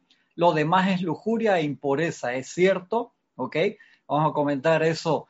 Mariam, el sexo, originalmente sí, por supuesto, es para, es un parte del regalo divino para la procreación. ¿Y por qué? Porque ahí se descarga mucha energía divina en base a lo que nosotros hemos hecho a través de, las eras, por así decirlo. Tú sabes la historia del sexo de, la humanidad. Entonces muchas veces podemos pensar que el sexo es lo más chévere, lo más espectacular y lo único que nos hace sentir bien, cuando en verdad hay, eh, por así decirlo, éxtasis cósmico cien mil veces más, más fuerte que, que un éxtasis sexual, por así decirlo. Pero todo nos lleva a esa parte, ¿verdad? Entonces, cuando el alumno entra en la enseñanza y ve esta parte, dice, wow, hermano, no, no me siento digno de que entres en mi casa y no te tienes que sentir así en lo más mínimo. Todo va por etapas. Si tú piensas en este momento, sabes que yo no quiero estar en, en la actividad sexual si no va a ser para la reproducción, invocas a la presencia. Dice Magna Presencia, yo soy, saca de mí este deseo y cámbialo, transmútalo, conviértelo en la perfección de la presencia yo soy y los maestros ascendidos sin ningún estrés. En serio, si no estás en esa parte todavía, ni te preocupes en lo más mínimo, en serio, no es para autoflagelarse, decir que, wow, acabo de ver una mujer guapa por ahí, o eh, acabo de ver un, chico guapo por ahí. No te estreses en eso, ¿por qué? Porque eso en verdad, ¿qué palabra usaste? Ya me pasó una pantalla a la otra. Me dijo que el sexo es procreación y lo demás es lujuria e impureza. Claro, pero lujuria también puede ser, te digo, yo he sentido extremada cantidad de lujuria en, la puerta del Mac. Me siento así, veo las Macintosh nuevas y se me sale la baba. Eso es una lujuria arrecha, fuerte. Y esa lujuria la siento bastante cuando voy al mall. acabo de ir en estos días ahora que abrió uno que hay por ahí cerca de mi casa y esa vaina es lujuria también. Entonces, ¿a qué cuando los maestros hablan de, de utilizar correctamente la energía? ¿Por qué? Porque por ahí se descarga mucha energía a través del sexo. Claro que sí que es energía que si usáramos para otras cosas ya hubiéramos logrado la ascensión. Pero tú sabes por dónde se descarga más energía todavía que, que por el sexo. Por la boca, hermano. Porque las relaciones sexuales tú puedes decir, hey, ¿sabes qué? Todas relaciones sexuales todos los días tres veces o tengo relaciones sexuales dos veces a la semana, una vez a la semana, una vez al mes o una vez al año, no sé. Pero hablar y hablar estupideces, tal vez todos los días, entonces ahí se pierde muchísima más energía. Entonces seamos sensatos y empecemos a controlar esto primero, la boca. Y entonces vamos pidiéndole a la presencia, magna presencia yo soy, sabes que yo quiero dedicar esa energía que utilizo en el sexo algo más constructivo, saca de mí esta actividad y reemplázala por la perfección de los maestros ascendidos, para que sea de forma natural, no haya autoflagelación y no haya drama. Pero sentirte así de que tuviste una relación sexual y entonces te sentiste en lujuria, en impureza, y ahora voy a hacer 15 ceremoniales de fuego violeta para, porque pensé y, la visualicé en tanga y wow, Dios mío, y que relax, por favor, concentrémonos en la parte importante y no pensemos que porque podemos estar en una actividad de esa, entonces voy a dejar la enseñanza. No, déjate de esa vaina. Entonces vamos a concentrarnos en lo importante y lo demás va a venir. Igual que lo de comer carne. Tú, yo siempre hago mucha publicidad porque digo, hey, ayudemos a la naturaleza, empecemos con el Midless eh, Monday y, los lunes ya no comes carne. Y después los martes y los miércoles y vamos ayudando al, a la tierra también, no desgastando y, y no teniendo esa parte elemental y de a poco. Pero no te estoy diciendo te vuelvas vegano ni vegetariano de un día para el otro para sentirte, dije, wow, hermano, yo amo a la tierra y no como, no como elementales eh, cárnicos, por decirlo así. Y magna, como decía Jorge, Jorge que decía cuando estaba en su proceso de cambio, Magna presencia yo soy, saca de mí las ganas de comer carne y reemplázala por la perfección de los maestros ascendidos. Y apenas terminé el decreto se comía tres carnes en palito, ricas, esas que venden afuera de, de las ferias, que tienen polvo, tierra, condimentos, la persona la tocó, le sudaron encima, esa que venden afuera de los estadios, que viene con un sabor inigualable en ningún otro lado. Entonces se la comía y poco a poco dejó eso y ya dejó de comer carne y pasó a otras actividades, pero no hubo así no hubo drama. Igual con las actividades que queremos cambiar. Entonces ahí estamos siendo realmente puros. Impuro sería, sabes que yo no veo ninguna película porno jamás. Soy un tipo que me he visto de blanco todos los días de mi vida y soy especial. No joda, loco. Entonces ya tú tendrías que estar ascendido, no puedes estar acá. me, lavo mis partes íntimas con, un, con una extensión, con, una extensión. Exacto, con una manguera de lejos no sea que te vayas a tocar y sí, igual, sí, hay un término que no, no puedo decir aquí, me toque portar bien, sorry, me voy a portar bien, no es demasiado fuerte. es sencillo. algo, Cristian. Habla, habla, hermano. Eh, no, hablando del término de crea, crea fama y échate a dormir, yo, yo quisiera escuchar al instructor de sexo que tenemos aquí en el panel, ¿no? Que, que, dicen que es Francisco, a lo mejor nos puede dar alguna luz sobre este tema. No le des cuerda, no le des, invoco a la presencia, yo soy que lo ilumine y al elogio claridad, ven, claridad, que habla a través de Francisco, porque puede pasar cualquier vaina.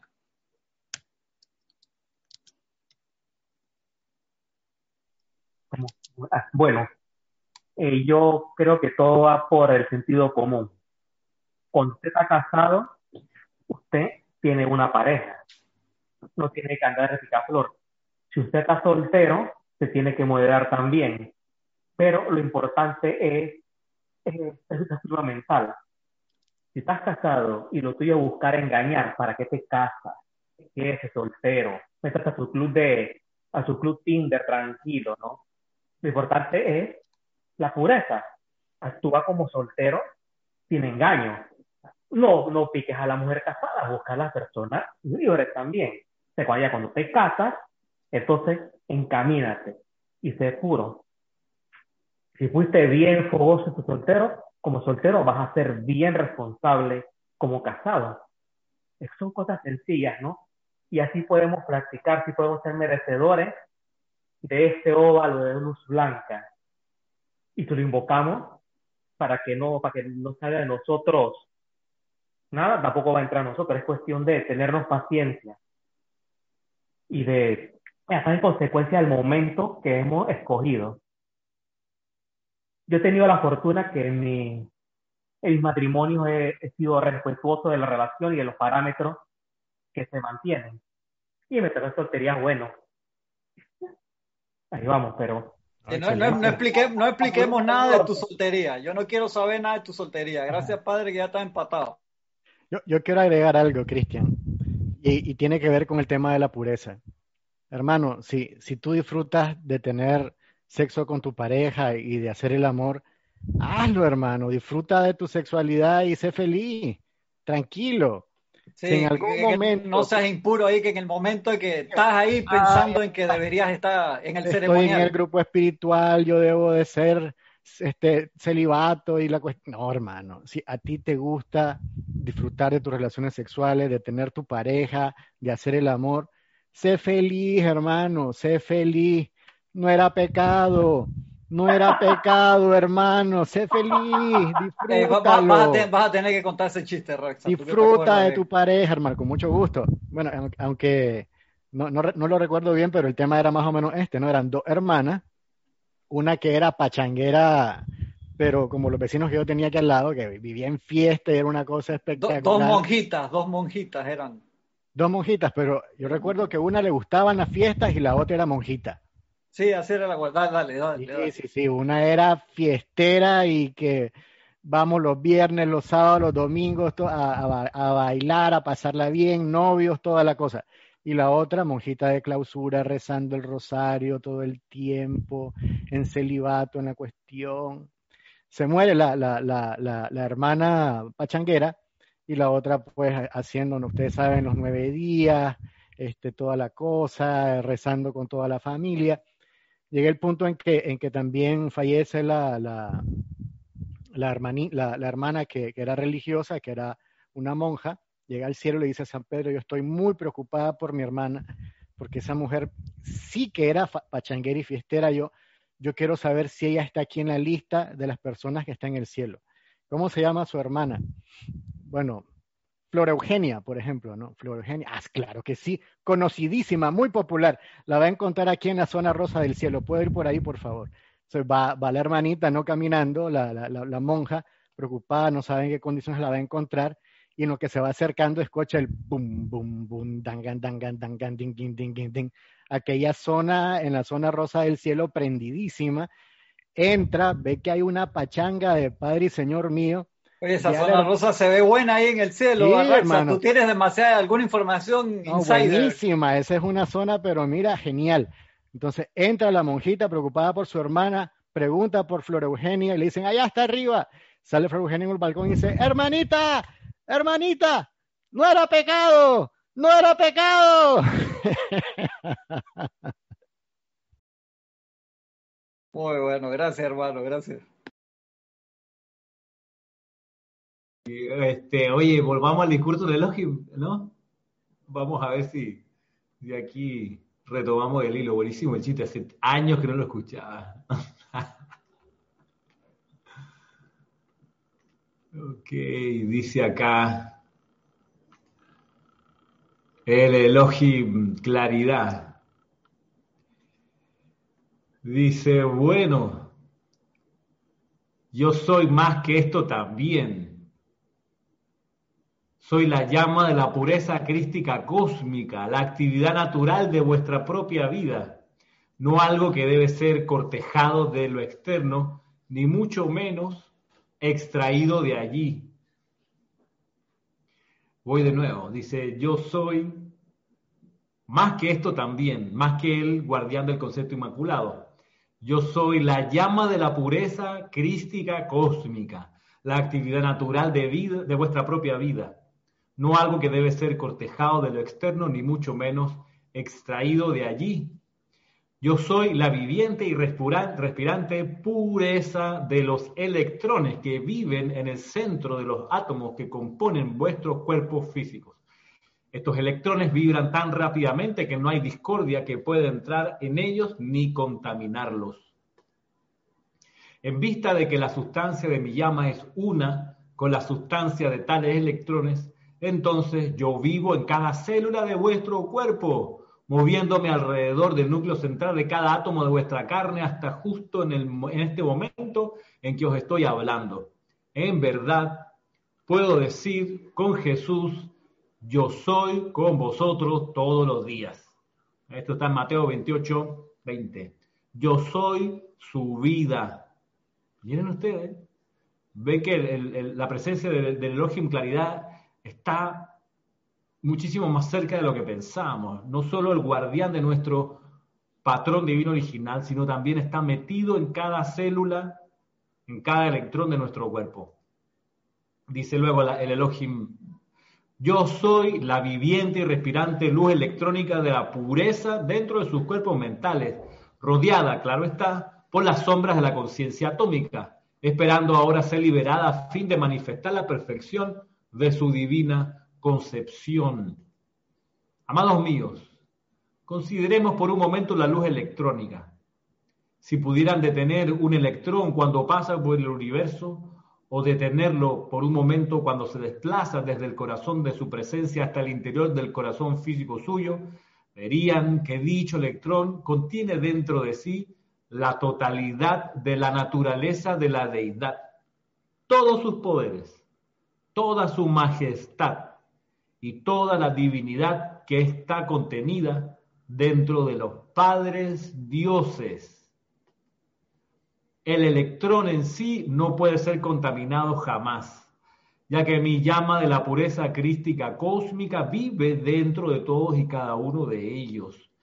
En el transcurso de solamente un segundo, millones y millones de estos diminutos electrones son literalmente bombardeados desde el corazón de la primera causa universal, pasando a través de la presencia de Dios en el corazón físico de ustedes y entonces saliendo a su mundo.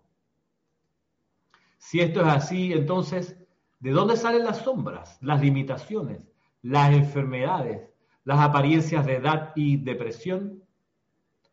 Estas apariencias discordantes no son más que el resultado de revestir a estos electrones con las sombras creadas por el hábito de poner la atención, pensamientos y sentimientos del ser externo sobre las apariencias imperfectas en su ambiente y en la atmósfera de la Tierra. Con su aceptación consciente, mi servicio en esta ocasión me esforzaré ahora por descartar tanto como sea posible esta sombreada sustancia alrededor de los electrones suyos, por la misericordia de Dios y por la expansión del poder de mi llama de pureza, la cual ya está dentro de ustedes. Miren ustedes todo esto que nos ha enseñado aquí el Elohim Claridad. A ver si, si les pasa a ustedes que hay cosas que resuenan con más intensidad. No sé qué dicen. A mí lo que me llama mucho la atención y me vuela la cabeza es el hecho de que la vida elogímica nos compenetra desde el principio cuando le interpretación de yo soy el de la pureza, era un recorder de que este es el arquetipo original. Todo lo demás es apariencia y sombra que hemos creado a través de las edades. No importa si nosotros fuimos partícipes hace 4.5 millones de años en Nueva Zelanda, el evento que pasó, el arquetipo 1 estaba allí. Y eso nos, va a compeler a volver de nuevo a esa unidad pues acá detrás de nosotros está la vida logística.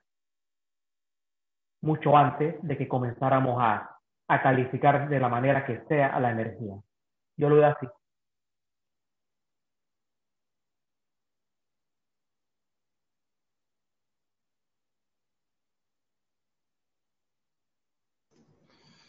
Sí, lo, notable es cuán íntima es nuestra vinculación con este Elohim una cosa que a mí me llama mucho la atención, de cuán, cuán cercana es realmente la, presencia de la pureza.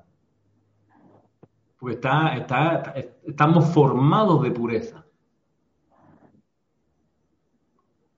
Es nuestra sustancia. O sea, todo lo que sentimos dentro del cuerpo tiene pureza. Y hay un guardián de esa pureza, que es este gran Elohim, que dice, mira, esos electrones por más que sean envueltos en discordia, siempre seguirán siendo puros porque yo soy en esos electrones. Es como los midichlorians de, de la guerra de la galaxia. O sea, siempre están, everywhere. claro, la gracia es conectarse con esa super vibración. Roberto, vi que... Sí, Ramiro, que a mí también me voló la cabeza eso de que el Elohim está en cada electrón de uno. Me, hace pensar de que somos, generalmente uno hace pensar de que Dios o la presencia o los Elohim o los ángeles están por allá y entonces, lejos por allá. Pero esto eh, te, te aterriza una verdad de que está dentro de ti, más cerca que tu propia respiración casi. Entonces realmente eso como que impacta, choca porque a la primera como que cuesta creer que eso realmente sea así, o, o cómo se come esa cuestión, porque al final si está dentro de mí o en el electrón, cómo lo siento, cómo lo percibo, y ahí donde está la afinación con la enseñanza de los maestros, la pureza, bueno, y todo lo que hemos visto eh, en estos episodios. Pero realmente es maravilloso eh, darse cuenta de que eh, la pureza del Elohim está en el interior de uno, o sea, está más cerca de lo que uno cree, no está por allá y entonces, sino que aquí y ahora y uno la puede invocar y hacer manifestarse.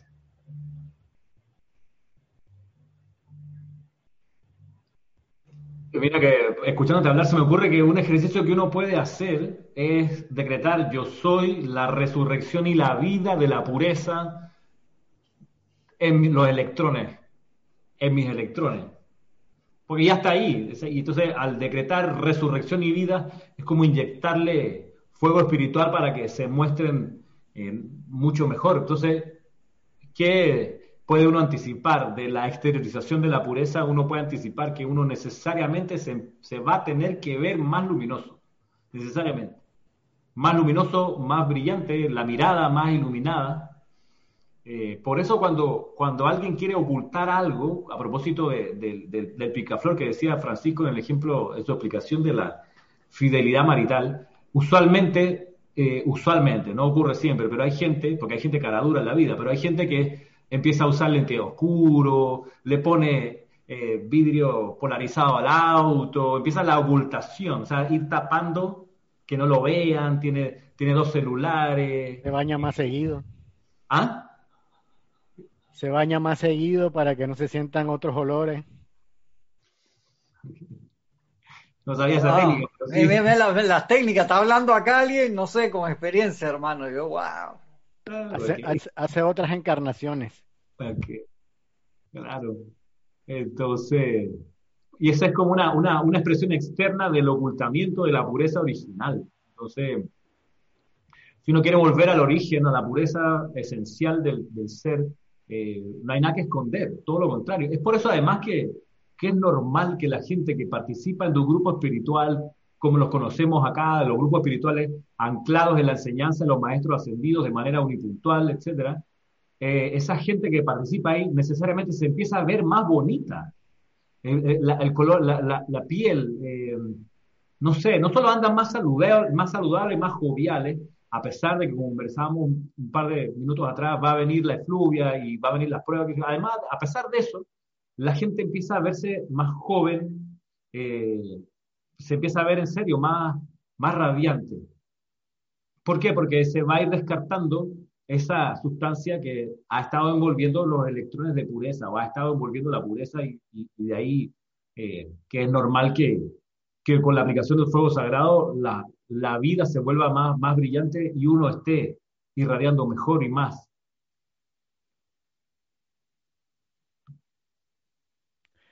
No, sé si querían hacer comentarios acerca de las preguntas que estaban en el chat. Me pareció que había algo por ahí. A ver qué más hay, porque no, a mí se me, se me, se me corrió un poco el, el scroll del, del el chat. No sé si hay por ahí algo más. Porque, porque si no hay algo más, hay un ejercicio que ahora ofrece el Elohim. A ver si lo, si lo podemos hacer para, para terminar la clase hoy, el ejercicio que el Elohim sugiere. había otras preguntas, pero eran ya relacionadas a temas que, habíamos comentado, creo. Si encuentran algo ahí eh, diferente, si lo, por favor, eh, léanlas si, si no las vemos.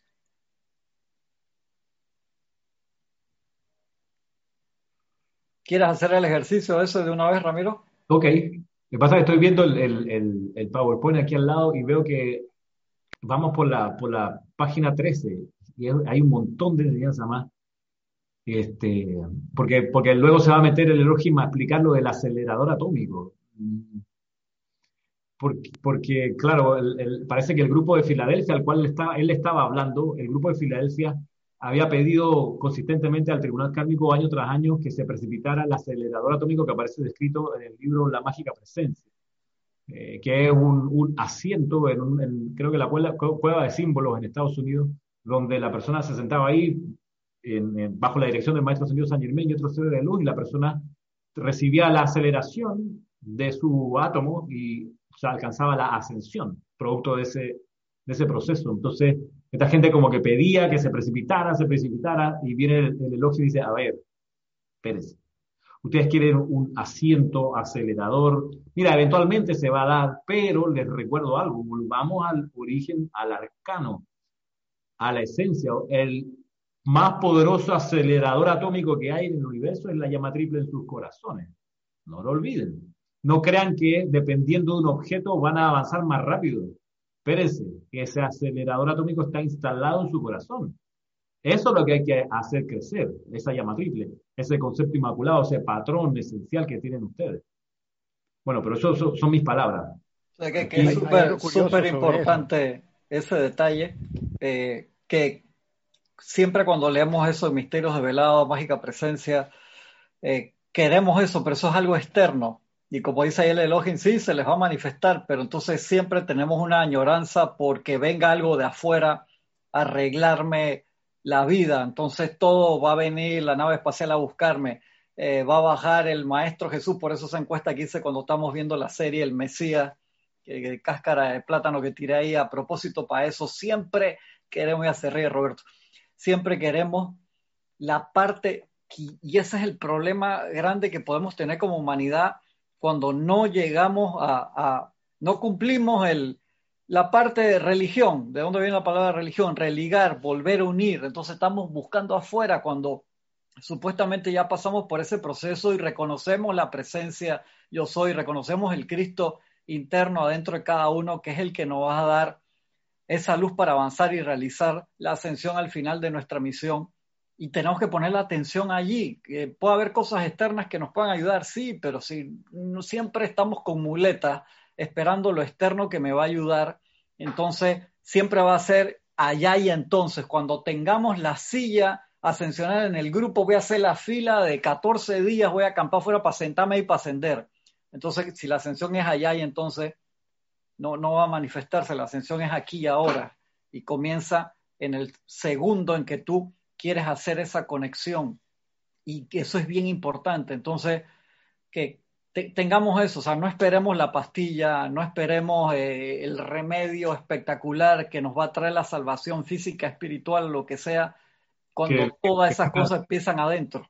Claro, que, la, típica, ¿no? Hay problemas en mi país, hay que vengan los gringos que invadan.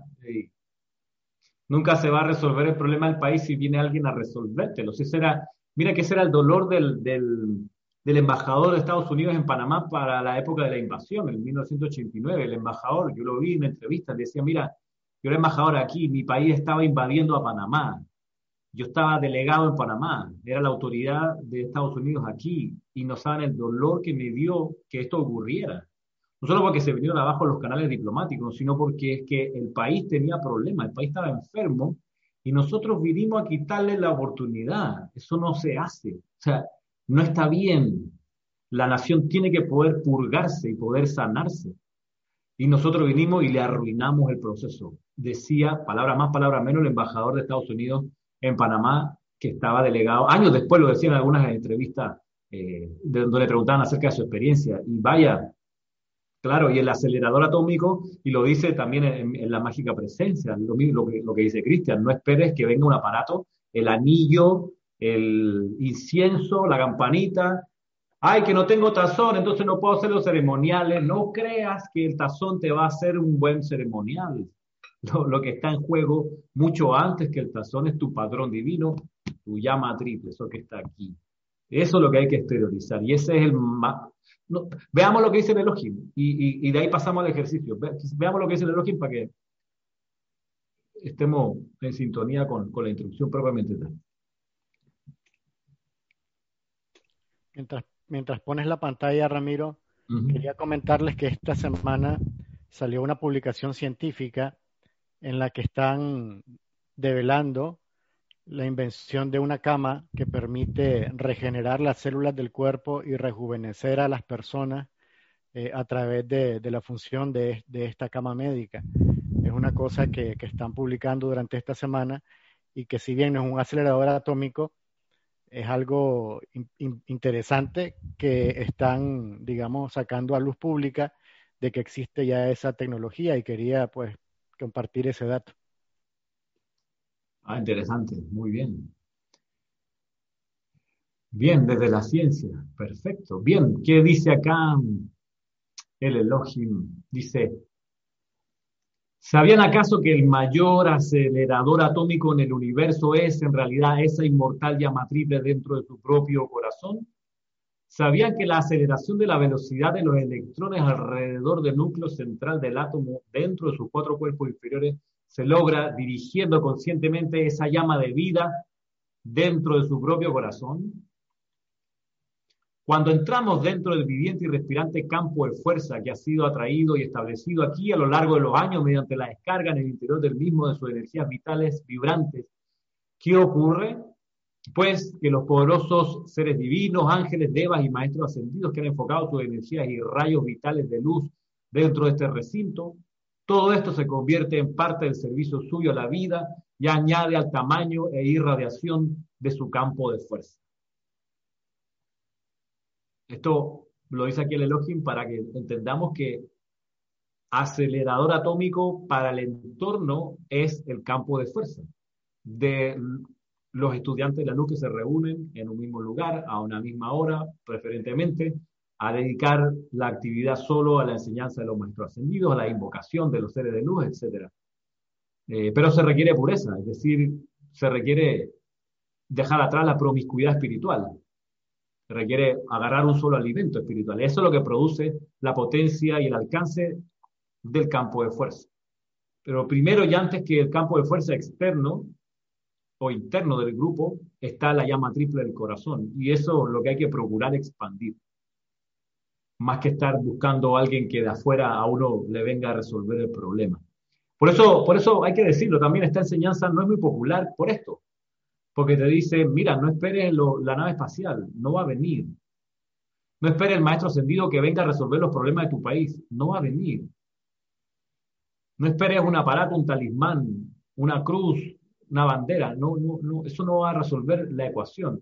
¿Qué lo va a resolver? La expansión de la llama triple en tu corazón, desde tu corazón, hacia tus cuerpos. Eso es lo que va a cambiar toda la ecuación, todo el entorno. Entonces, por eso está, como digo, está, es más fácil decir, ay, no, que venga el Mesías, estamos esperando aquí el Mesías. Eso es re fácil. Ay, no, yo le sigo a este grupo porque ellos dicen la verdad. Eso es re fácil. No, tiene que uno que absorber, masticar, digerir y expandir desde adentro hacia afuera la pureza de la llama triple. Eh, vamos a vamos al, ejercicio, si, me permite, no sé, porque ya son, acaso las once y media de la, de la mañana, estamos cerca de mediodía. Sí, ya tenemos dos horas, tenemos dos horas ya. El tiempo vuela. Entonces, vamos a acá, aquí está. Bien, vamos a hacer este, este ejercicio. Y esto, para esto, yo lo que voy a hacer es que voy a leer lo que está aquí y antes de leerlo voy a, hacer una pequeña visualización para energizar la pureza en los electrones. Así que si quieren, eh, pueden, pueden cerrar los ojos y eso les permite concentrarse mejor para hacer esta visualización. Y lo que vamos a hacer es lo siguiente. Vamos a tomar una respiración profunda y a exhalar todo el aire por la nariz.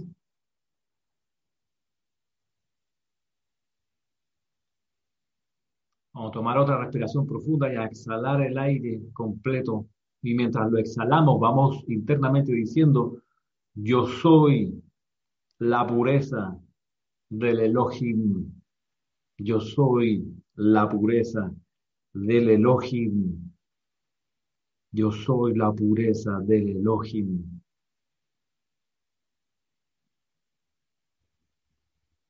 Y al así hacerlo, visualicemos claramente la llama triple. Y veamos cómo esa llama triple crece. Y flamea de la cintura hacia arriba.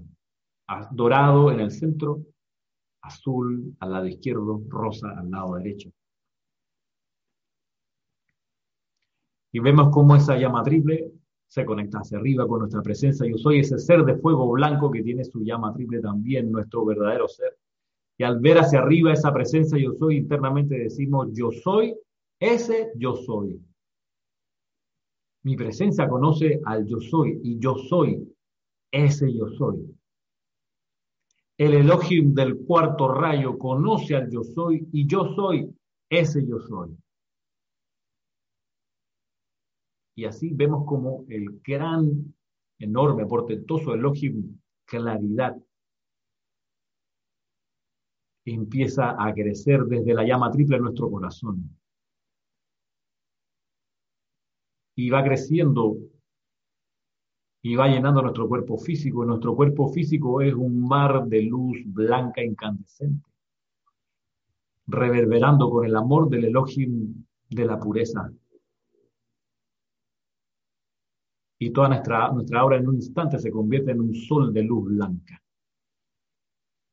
Y escuchamos al poderoso Elohim decir con gran voz, en el nombre y por el poder del gran sol central de este sistema, que fue investido en mí cuando fue hecho guardián del concepto inmaculado de los hijos e hijas de la tierra, decreto que la pureza dentro del corazón de cada uno de nuestros, de vuestros electrones, ahora se expanda, expanda, expanda, se expanda, expanda, expanda, se expanda, expanda expanda, hasta que eso que aparece como limitación ya no aprisione más a la vida en discordia y que así las sombras dejen de existir.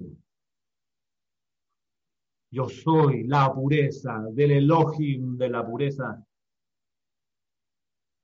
yo soy la pureza del Elohim de la pureza. Yo soy la pureza del Elohim de la pureza, ahora manifestada, eternamente sostenida, todopoderosamente activa, siempre en expansión.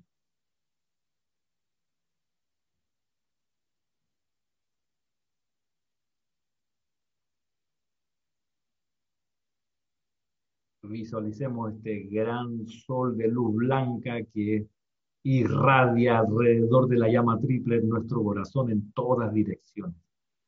Al tiempo que seguimos afirmando yo soy la pureza del Elohim de la pureza. Yo soy la pureza del Elohim de la pureza. Yo soy la pureza del Elohim de la pureza.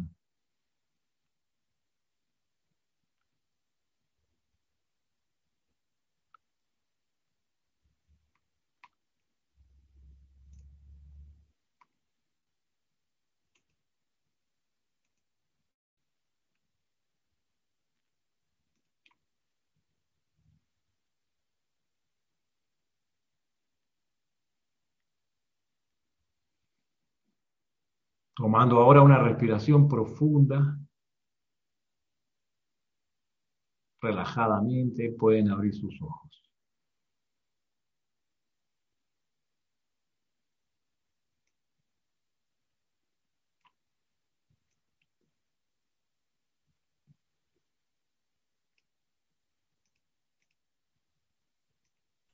Muchas gracias, Ramiro. Muy bien. Gracias. Gracias, gracias. Gracias. Al Elohim. Hermano, yo creo que está, está, bien por hoy, ¿verdad? Sí, sí, Ya estamos pasados las dos horas. Sí, vamos a dejarlo hasta aquí entonces. Será hasta la próxima semana, en la segunda parte de esta enseñanza, que tiene bastante, un montón más. Pero bueno, avanzamos, creo, un significativo tramo de esta enseñanza. Nos vemos entonces. Seguimos la Un abrazo a todos. Gracias. Bendiciones. Bendiciones a todos. Bendiciones.